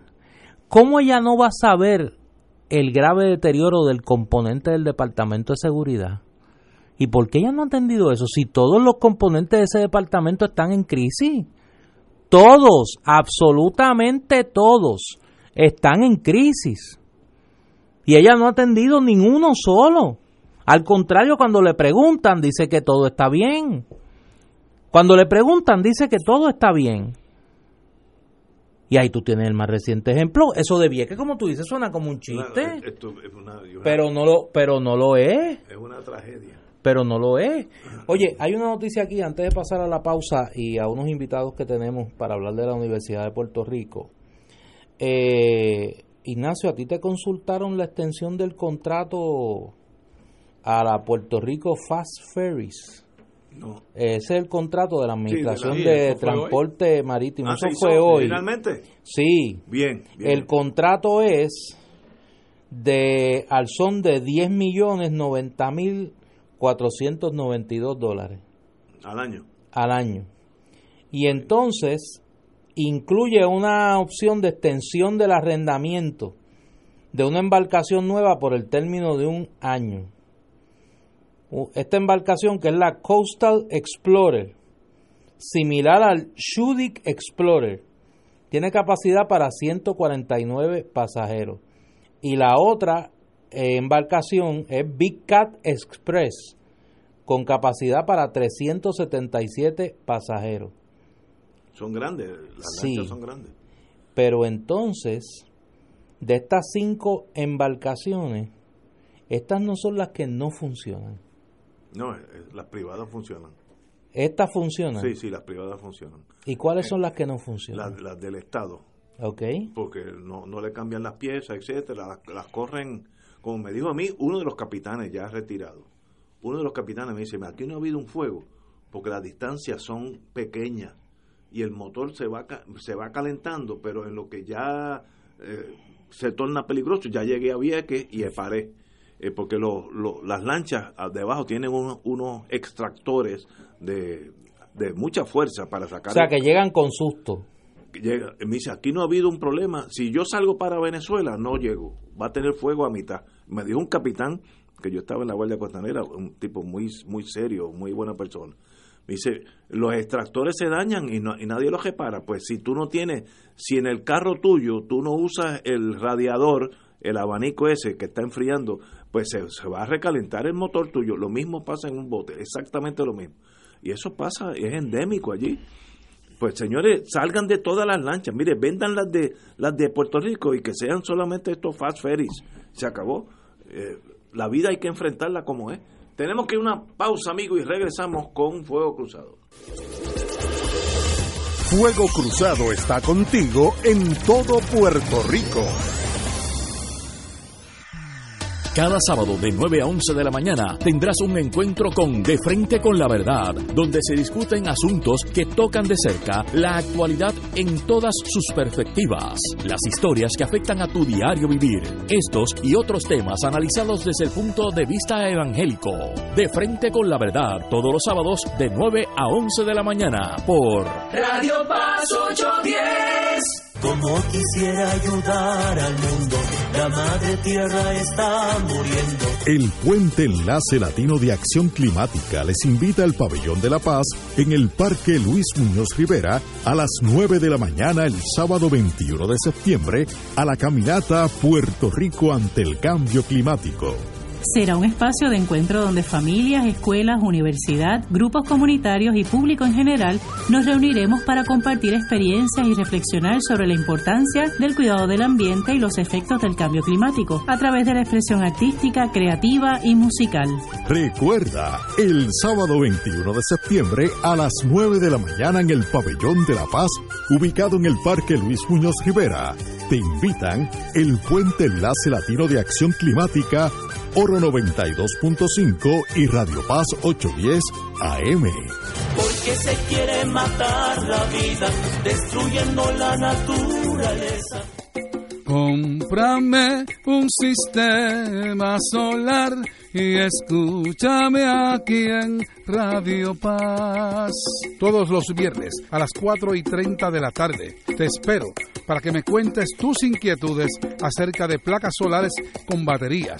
Comunícate conmigo. Soy Luis Enrique al 787-536-7938 de Solar Store. Cómprame un sistema solar. Y ahora continúa Fuego Cruzado.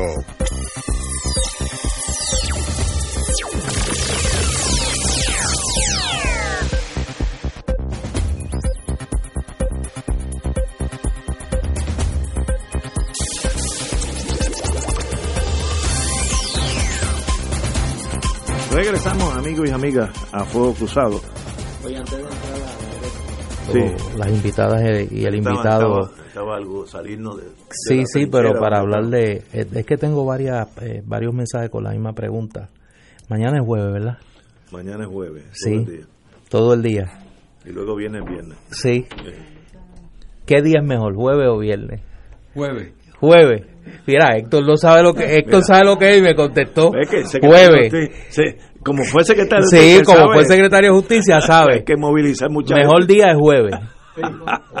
Porque el viernes la gente está como en las de, sí, ya viene el fin de semana. Ok. Yo no sé de eso. No, tú no sabes lo que es, porque yo te pregunto, no te he dicho lo que es, pero Héctor sabe y me contestó. Ok. Esto es como... como Yo me imaginé que el mejor día era jueves, fíjate. Los jueves son... Mañana no hay juego.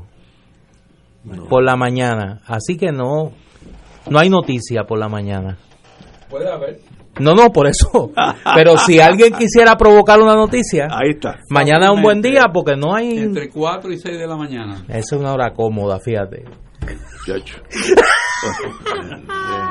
Yo no sé de qué están hablando. De que yo he hecho un esfuerzo por no, por no saber. Señores, tenemos con nosotros tres profesores de nuestro alma mater: Ángel Rodríguez, Patricia Novoa Ortega y María del Mar Rosa Rodríguez, que son miembros de la APU, Asociación Puertorriqueña de Profesores Universitarios, y como los tres que somos estamos aquí somos productos de la universidad, pues estamos hablando de algo que fue bien importante en nuestras vidas. Compañero, buenas tardes. buenas tardes, buenas tardes. Que es importante, no es que no lo hables en pasado. de hecho, podríamos decir que en este momento es más importante es más que importante. Oye, y, para mí particularmente es un motivo de, de gran alegría que Ángel esté aquí. Eh, sin que eso implique ninguna revelación de edad. Estudiamos juntos. estudiamos juntos. Estudiamos juntos. presidimos, presidimos el Consejo de Sociales en momentos distintos. Eh, hoy es un destacado profesor eh, en la UPR en Calley eh, muy querido por sus pares y por los estudiantes, me consta, eh, allí en el Departamento de Ciencias Sociales y está en la dirección de la APU, que ha sido... Para bien y para mal. No, usted sabe más que eso y sabe que la, la Asociación Puertorriqueña de Profesores Universitarios ha sido un baluarte importante en la defensa de nuestra universidad. Así que a los que somos condiscípulos suyos, nos llena de orgullo que usted esté ahí. Gracias, Néstor, gracias, muchas gracias. ¿Qué los trae por aquí, a fuego cruzado? Bueno, venimos aquí, yo voy a dejar que las compañeras, que son las ideólogas de toda esta campaña que se llama UPR Mi Universidad, que se crea en el capítulo de Calle y de la APU, Oye, ese hombre no se despega de sociales. Todavía está el concepto de ideólogo. Ideólogo, ¿verdad? Pues mira, la campaña se titula hashtag UPR Mi Universidad y el, el objetivo principal de la campaña es eh, apelar a, la solidaridad del pueblo puertorriqueño con la defensa de la Universidad de Puerto Rico, incluso aquellas personas que ni estudiaron ni trabajan en la universidad o no tienen un vínculo directo, que aún así sientan que la universidad es un proyecto de país, que también es de ellos, ¿no? Ese posesivo es importante. La campaña tiene varias fases, ¿verdad? Pero esta primera fase lo que hace es apelar a ese sentimiento de pertenencia a través de testimonios de personas eh, que han sido afectadas e impactadas positivamente por, la, por los servicios que ofrece la universidad. Y esas son las tres cuñas radiales que, que pasamos por aquí, pero Patricia dirigió esas tres cuñas, así. Eh, buena, buenas tardes. Pues mira, lo que lo que queríamos era, eh, yo conecté a distintas eh, unidades de la universidad para eh, invitarlos a que nos contaran testimonios de ciudadanos que se beneficiaron por los servicios de la universidad. Contactamos Extensión Agrícola, contactamos al Hospital Universitario de Recinto de Ciencias Médicas y contactamos a la Clínica Legal de Asistencia de la Escuela de Derecho ellos nos enviaron unos testimonios de, de, cómo los ciudadanos y las ciudadanas se beneficiaron de los servicios que, brinda, que ellos han brindado a través de los años. Así que sobre esos testimonios nosotras decidimos que en efecto los transformamos en esas pequeñas breves eh, eh, cuñas que permite a la gente identificarse, ¿verdad? La universidad no es solamente de los administradores, de los profesores, de los estudiantes, sino la universidad es de todos y de todas. Así que queríamos que a través de esos testimonios, particularmente la audiencia que a la que queremos apelar es a la es a las personas que no estudiaron en la Universidad de Puerto Rico, pero se han beneficiado de ella a través de servicios que hemos que hemos eh, brindado. Por ejemplo, hemos, ¿verdad? Para recordarle a la, a la radioaudiencia, la Universidad de Puerto Rico le ha servido a las comunidades eh, brindando servicios de salud cuando el sistema de salud colapsó en María, ¿verdad? Yo compartí con varios colegas de la de la de, ciencias de salud eh, médica de ciencias médicas, eh, perdón. eh, llevando equipos, ¿verdad? Llevando profesionales de la salud y equipos y equipos y medicamentos a distintas comunidades. También le ha servido a comunidades como la comunidad de Guayama, la comunidad de Miramar y Puerta y Puerta de Jobos y Peñuelas, el municipio de Peñuelas, con los estudios epidemiológicos, donde se ha evidenciado los daños en la salud eh, por las cenizas que produce la carbonera AS, así que en ese sentido, por los estudios particularmente del doctor eh, Bonilla, eh, esos estudios epidemiológicos han llevado a que la, la, gente pueda defenderse frente a AS. También, y quiero ¿verdad? agradecer al doctor Bonilla, que es el del Departamento de Salud Ambiental. La universidad también ha ofrecido tutorías a niños de distintas comunidades. Eh, por ejemplo, la comunidad del Polvorí, nosotros allá en Calle, eh, varias colegas tienen eh, tutorías para niños y niñas, donde se le desarrollan obviamente destrezas para reforzar las destrezas académicas. También la Universidad de Puerto Rico le ha, ofrecido programas de, alfabetización a adultos a través del programa CAUCE. Así que si se, si se fijan, hemos servido a distintas comunidades, a distintas poblaciones. Así que la Universidad de Puerto Rico no es solamente para los que trabajan trabajamos en la universidad, es para todo el mundo. Uno de los clichés favoritos de los enemigos de la universidad es que la hay una desvinculación de la universidad y la sociedad y que la universidad parecería existir eh, desvinculada de la cotidianidad. Están allá los académicos en su torre marfil y encerrados y no tienen pertinencia para el resto del país. Yo por lo que nos cuentas parece que esa campaña va dirigida a derrotar esa noción. Claro. Exacto. Queremos hacer una campaña positiva. Perdóneme, siguiendo lo que dicen las compañeras, es bien importante. La defensa de la universidad que está bajo ataque y, eso es una de las maneras que se ataca a la universidad. De hecho, con la universidad ha pasado que llevamos unos cuantos años que todo el mundo despotrica en contra de la universidad y es un, un, un, flanco, un blanco fácil de atacar porque es grande, porque está en muchos lugares sin embargo, la gente pierde perspectiva que la universidad no es de los universitarios estrictamente. La universidad es la Universidad de Puerto Rico. Esta campaña va dirigida precisamente a que la gente pueda percibir la universidad por lo que reciben de la universidad, no solamente por aquellos como nosotros que estamos y nosotras que estamos aquí, que recibimos una educación en distintos foros, tanto a nivel subgraduado como graduado, sino a qué hace la universidad, qué es dentro del país, qué representa la Universidad de Puerto Rico. De la misma manera que puede representar X Universidad del Estado en otros países, que no solamente es un asunto de preparación de personas, sino de desarrollo económico, de desarrollo cultural, de servicios a las comunidades desde las distintas maneras, como decía Patricia, es eso, porque después de todo, los recortes al presupuesto de la universidad no solamente inciden, que inciden de manera directa, clara, en los servicios, en las clases que se ofrecen, en las condiciones de trabajo de los docentes, las condiciones de trabajo de los no docentes, pero inciden de manera directa en el desarrollo económico de las áreas adyacentes a la universidad y los recintos, e inciden directamente en los servicios que la gente puede recibir de la Universidad de Puerto Rico. Y a la gente se le olvida que la universidad no es mía, como profesor de la Universidad de Puerto Rico. La universidad, cuando nosotros decimos UPR, mi universidad, nos referimos al pueblo de Puerto Rico, que es de donde viene todo el, engranaje de lo que se supone que sea la Universidad de Puerto Rico. Y abarcar que es mucho más grande, ¿verdad? No solamente es el centro, el primer centro docente del país, no solamente da innumerables servicios a todo Puerto Rico, sino también es uno de los grandes motores económicos. Sabemos que la Asociación de Economistas publica que por cada 100 dólares invertidos en la Universidad de Puerto Rico recuperamos 156 dólares. Sabemos a ciencia cierta que los municipios que tienen recintos de la UPR tienen menores índices de pobreza. Sabemos también que por cada 100 empleos que se generan dentro de la universidad, se producen 164 empleos fuera de la universidad. Así que es un motor de empleo, es un motor económico, es un centro docente, eh, eh, funciona a través de diferentes servicios, así que cómo no defender a la universidad, ¿no?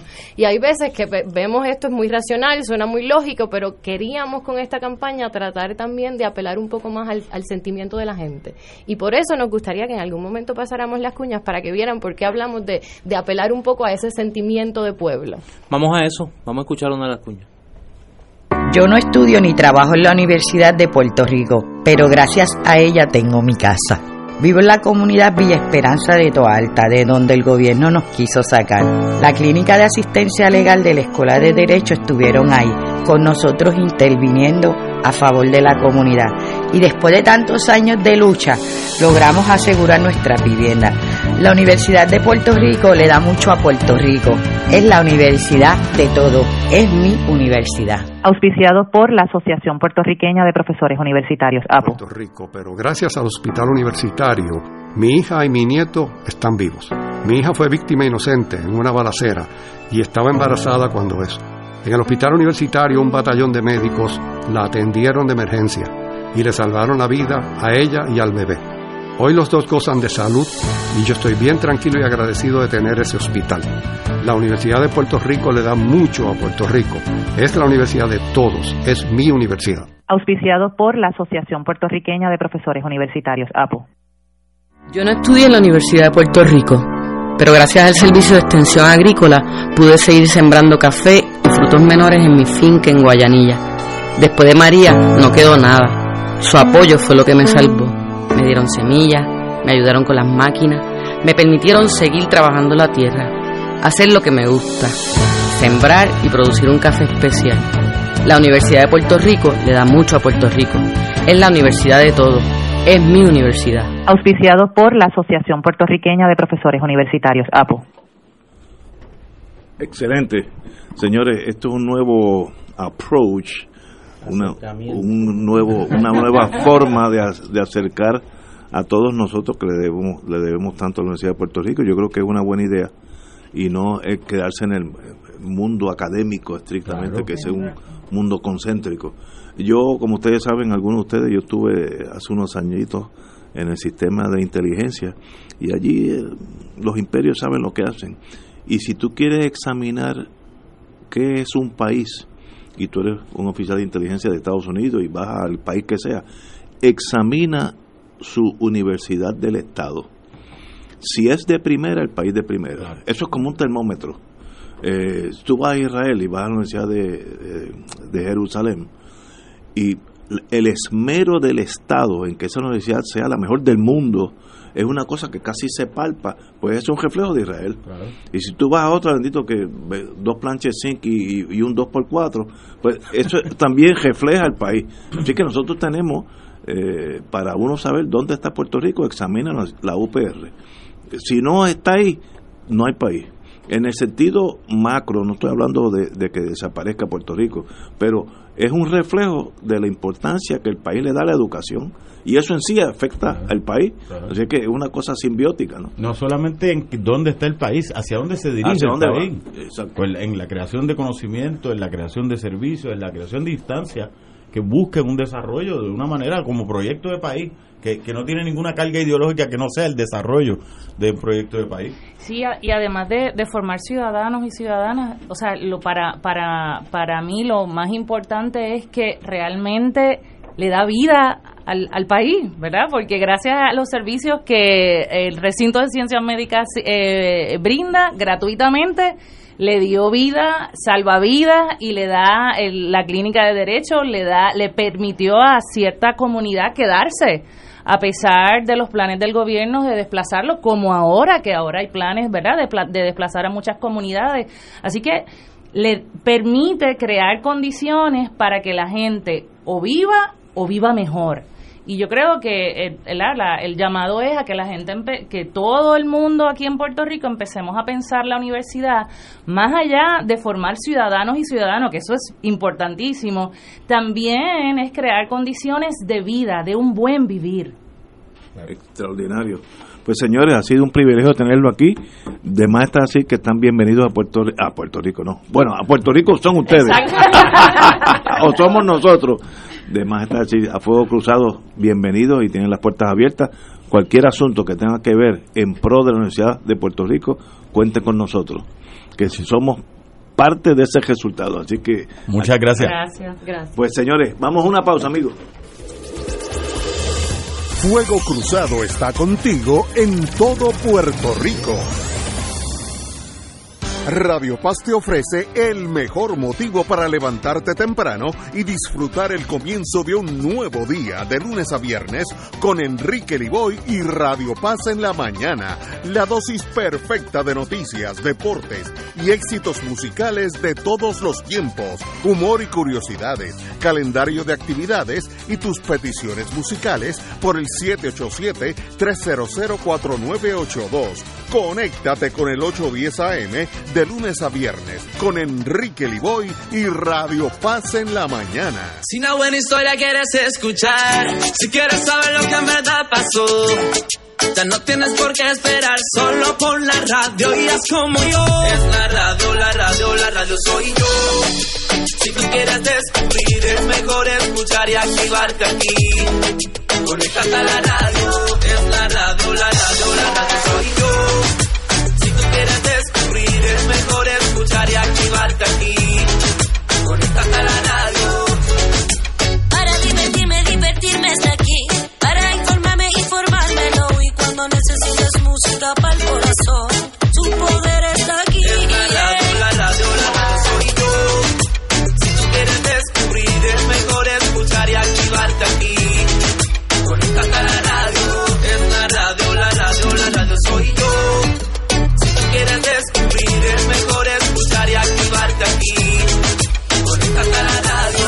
no estudio ni trabajo en la Universidad de Puerto Rico, pero gracias a ella tengo mi casa. Vivo en la comunidad Villa Esperanza de Toalta, de donde el gobierno nos quiso sacar. La clínica de asistencia legal de la Escuela de Derecho estuvieron ahí, con nosotros interviniendo a favor de la comunidad. Y después de tantos años de lucha, logramos asegurar nuestra vivienda. La Universidad de Puerto Rico le da mucho a Puerto Rico. Es la universidad de todo. Es mi universidad. Auspiciado por la Asociación Puertorriqueña de Profesores Universitarios, APO. Y ahora continúa Fuego Cruzado.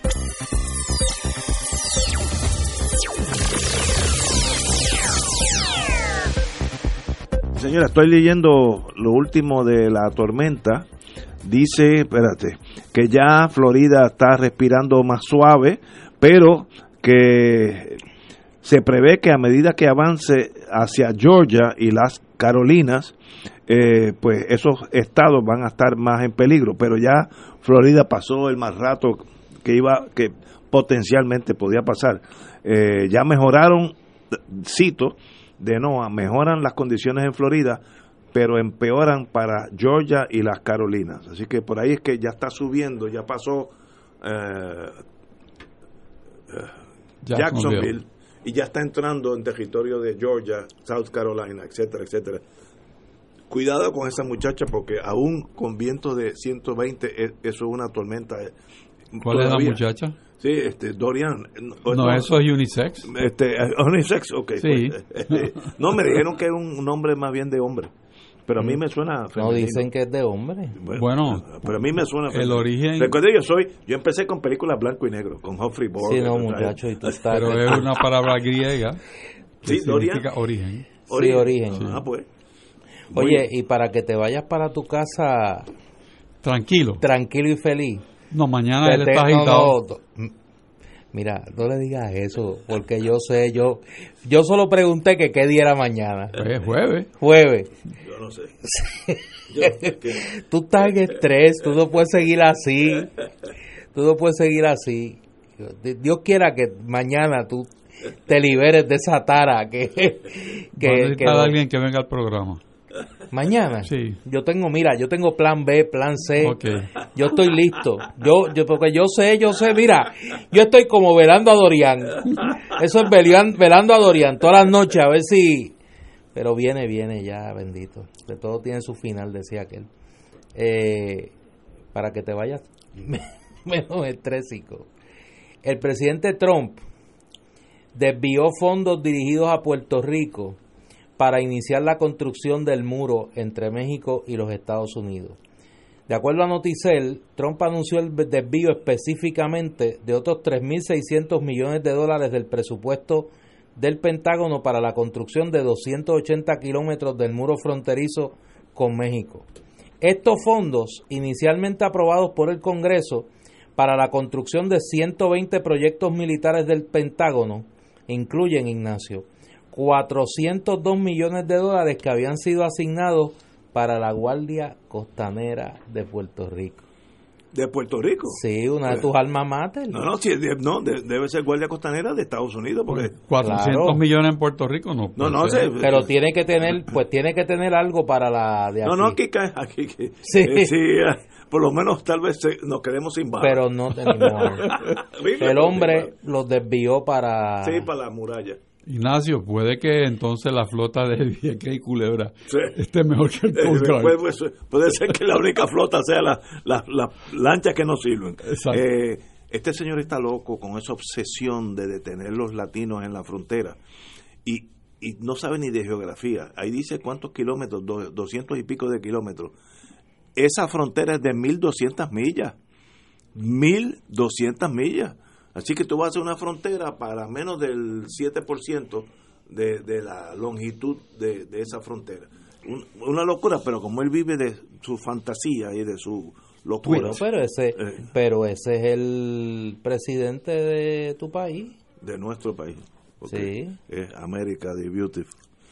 From sea to shining sea. Pero, Pero, quitó los chavos a la guardia bueno, a dárselo al muro. no es tan beautiful. Le voy a dar un demérito. Oye, tú sabes que me envían aquí, me envían aquí los nombres de los de los huracanes. Y son, tú sabes que se alternan un nombre de, de mujer. hombre y un mujer, nom- hombre y mujer. Son Andrea, Barry, Andrea de mujer, Barry de hombre, Chantal de mujer y Dorian de, de hombre, Ok. Erin, Erin, sí. Fernand, Gabriel, Humberto, Imelda, Jerry, Karen, Lorenzo, Melissa, ¿y sabe cuál está? Néstor. Ah, chacho. Si viene ese, estamos liquidados. Si viene ese- Olga, Pablo, Rebeca, Sebastián, Tanya, Van y Wendy. Son todos para el mes de septiembre. No, Sí, bueno, sí, todo son- viene- todo eso esos viene son la lista de los nombres de los huracanes del Atlántico. Oye, yo estoy velando a África en el, en el Weather Channel y hasta ahora estamos bien porque como toman una semana llegar aquí, eh, si uno ve que no hay nada, pues por lo menos tenemos una semana libre. Eh, así que todavía estamos... ¿Cómo es? Para una tormenta llegar a Puerto Rico toma por lo menos una semana de tránsito. Ah, sí. Así que si no están saliendo, quiere decir que tenemos por lo menos una semana Pero hay libre. dos. ¿Ah? Hay sí, dos. hay dos chiquitinas, este, pero pero que no no representan peligro inmediato. Eh, la- los problemas, las que son salen del África bajito eh, y cruzan por la isla Cabo Verde, etcétera, esas son peligrosas para nosotros. Pero un día a la vez, eh, roguemos, porque yo no quiero estar sin electricidad tres o cuatro meses de nuevo. Y nosotros estamos a ley de un viento de 60 millas y nos quedamos sin No, no, electricidad. más en estos días. Y si pasa ese Tú necesitas, tú necesitas. No, no, sí, una linterna. Por lo menos una linterna. Por lo menos un quinqué. tú necesitas luz, no, porque luz tú tienes. Energía eléctrica. Mira, muchachos, deja eso. Ya- ¿Tú no, te imaginas pasar esa. No, no, no. deja Pasar esas vicisitudes. Bueno, a, lo- a los presos federales, A los oscuro. todos fueron transferidos a Estados Unidos, todos, no quedó nadie aquí. ¿Por qué mencionan los presos federales? Fíjate, tú ves, es que lo tienes, mira, lo tienes ahí en la punta de la lengua. Está muy tenso. Yo lo único que he dicho es que la esa vicisitud tú no la puedes pasar a oscuro y tú sales a hablar de los presos, los presos federales. Oiga eso, no puedes seguir yo así, yo no sé nada de bendito. eso, Yo no sé nada, nada de eso. Oye, Eso te tiene mal subconsciente. El subconsciente lo traiciona. eh, espérate, nos quedan tres minutos. Mira, me la- escribe aquí una la amiga historia. meteoróloga amateur que dice que hay cinco en ruta. No, ¿ves? Oye, hoy no ha sido un buen día para mí. Tú mira, entre los chavos de la Guardia Costanera. Sí, sí. Bueno, eh, 1609, yo todavía no, no, no había nacido. El navegante Henry Hudson fue el primer europeo de llegar a la isla de Manhattan. Eh, interesante eso. Y por eso se llama el Hudson River. Ah, Ya, ya la pegué. Eh, 1781, Los Ángeles es colonizado por 44 españoles. eh, y, y llegaron a la bahía de las Fumas, que se llama Bay of Smokes, eh, en Los Ángeles. Desde 1781 ya están los muchachos allí. Y en 1862, el general Lee, sureño, invadió el norte de los Estados Unidos eh, con una... No le fue bien en ese Oye, en pero él se hizo sentir tan... tan eh, tenía la desventaja que tenía, era un país, el sur era más bien agrícola y el norte era un país industrial que pues producían más cañones, más, más, más de todo, ¿no? Pero hicieron, los sureños para lo que tenían, hicieron un buen, y le dieron una, una que otra pela a los norteños.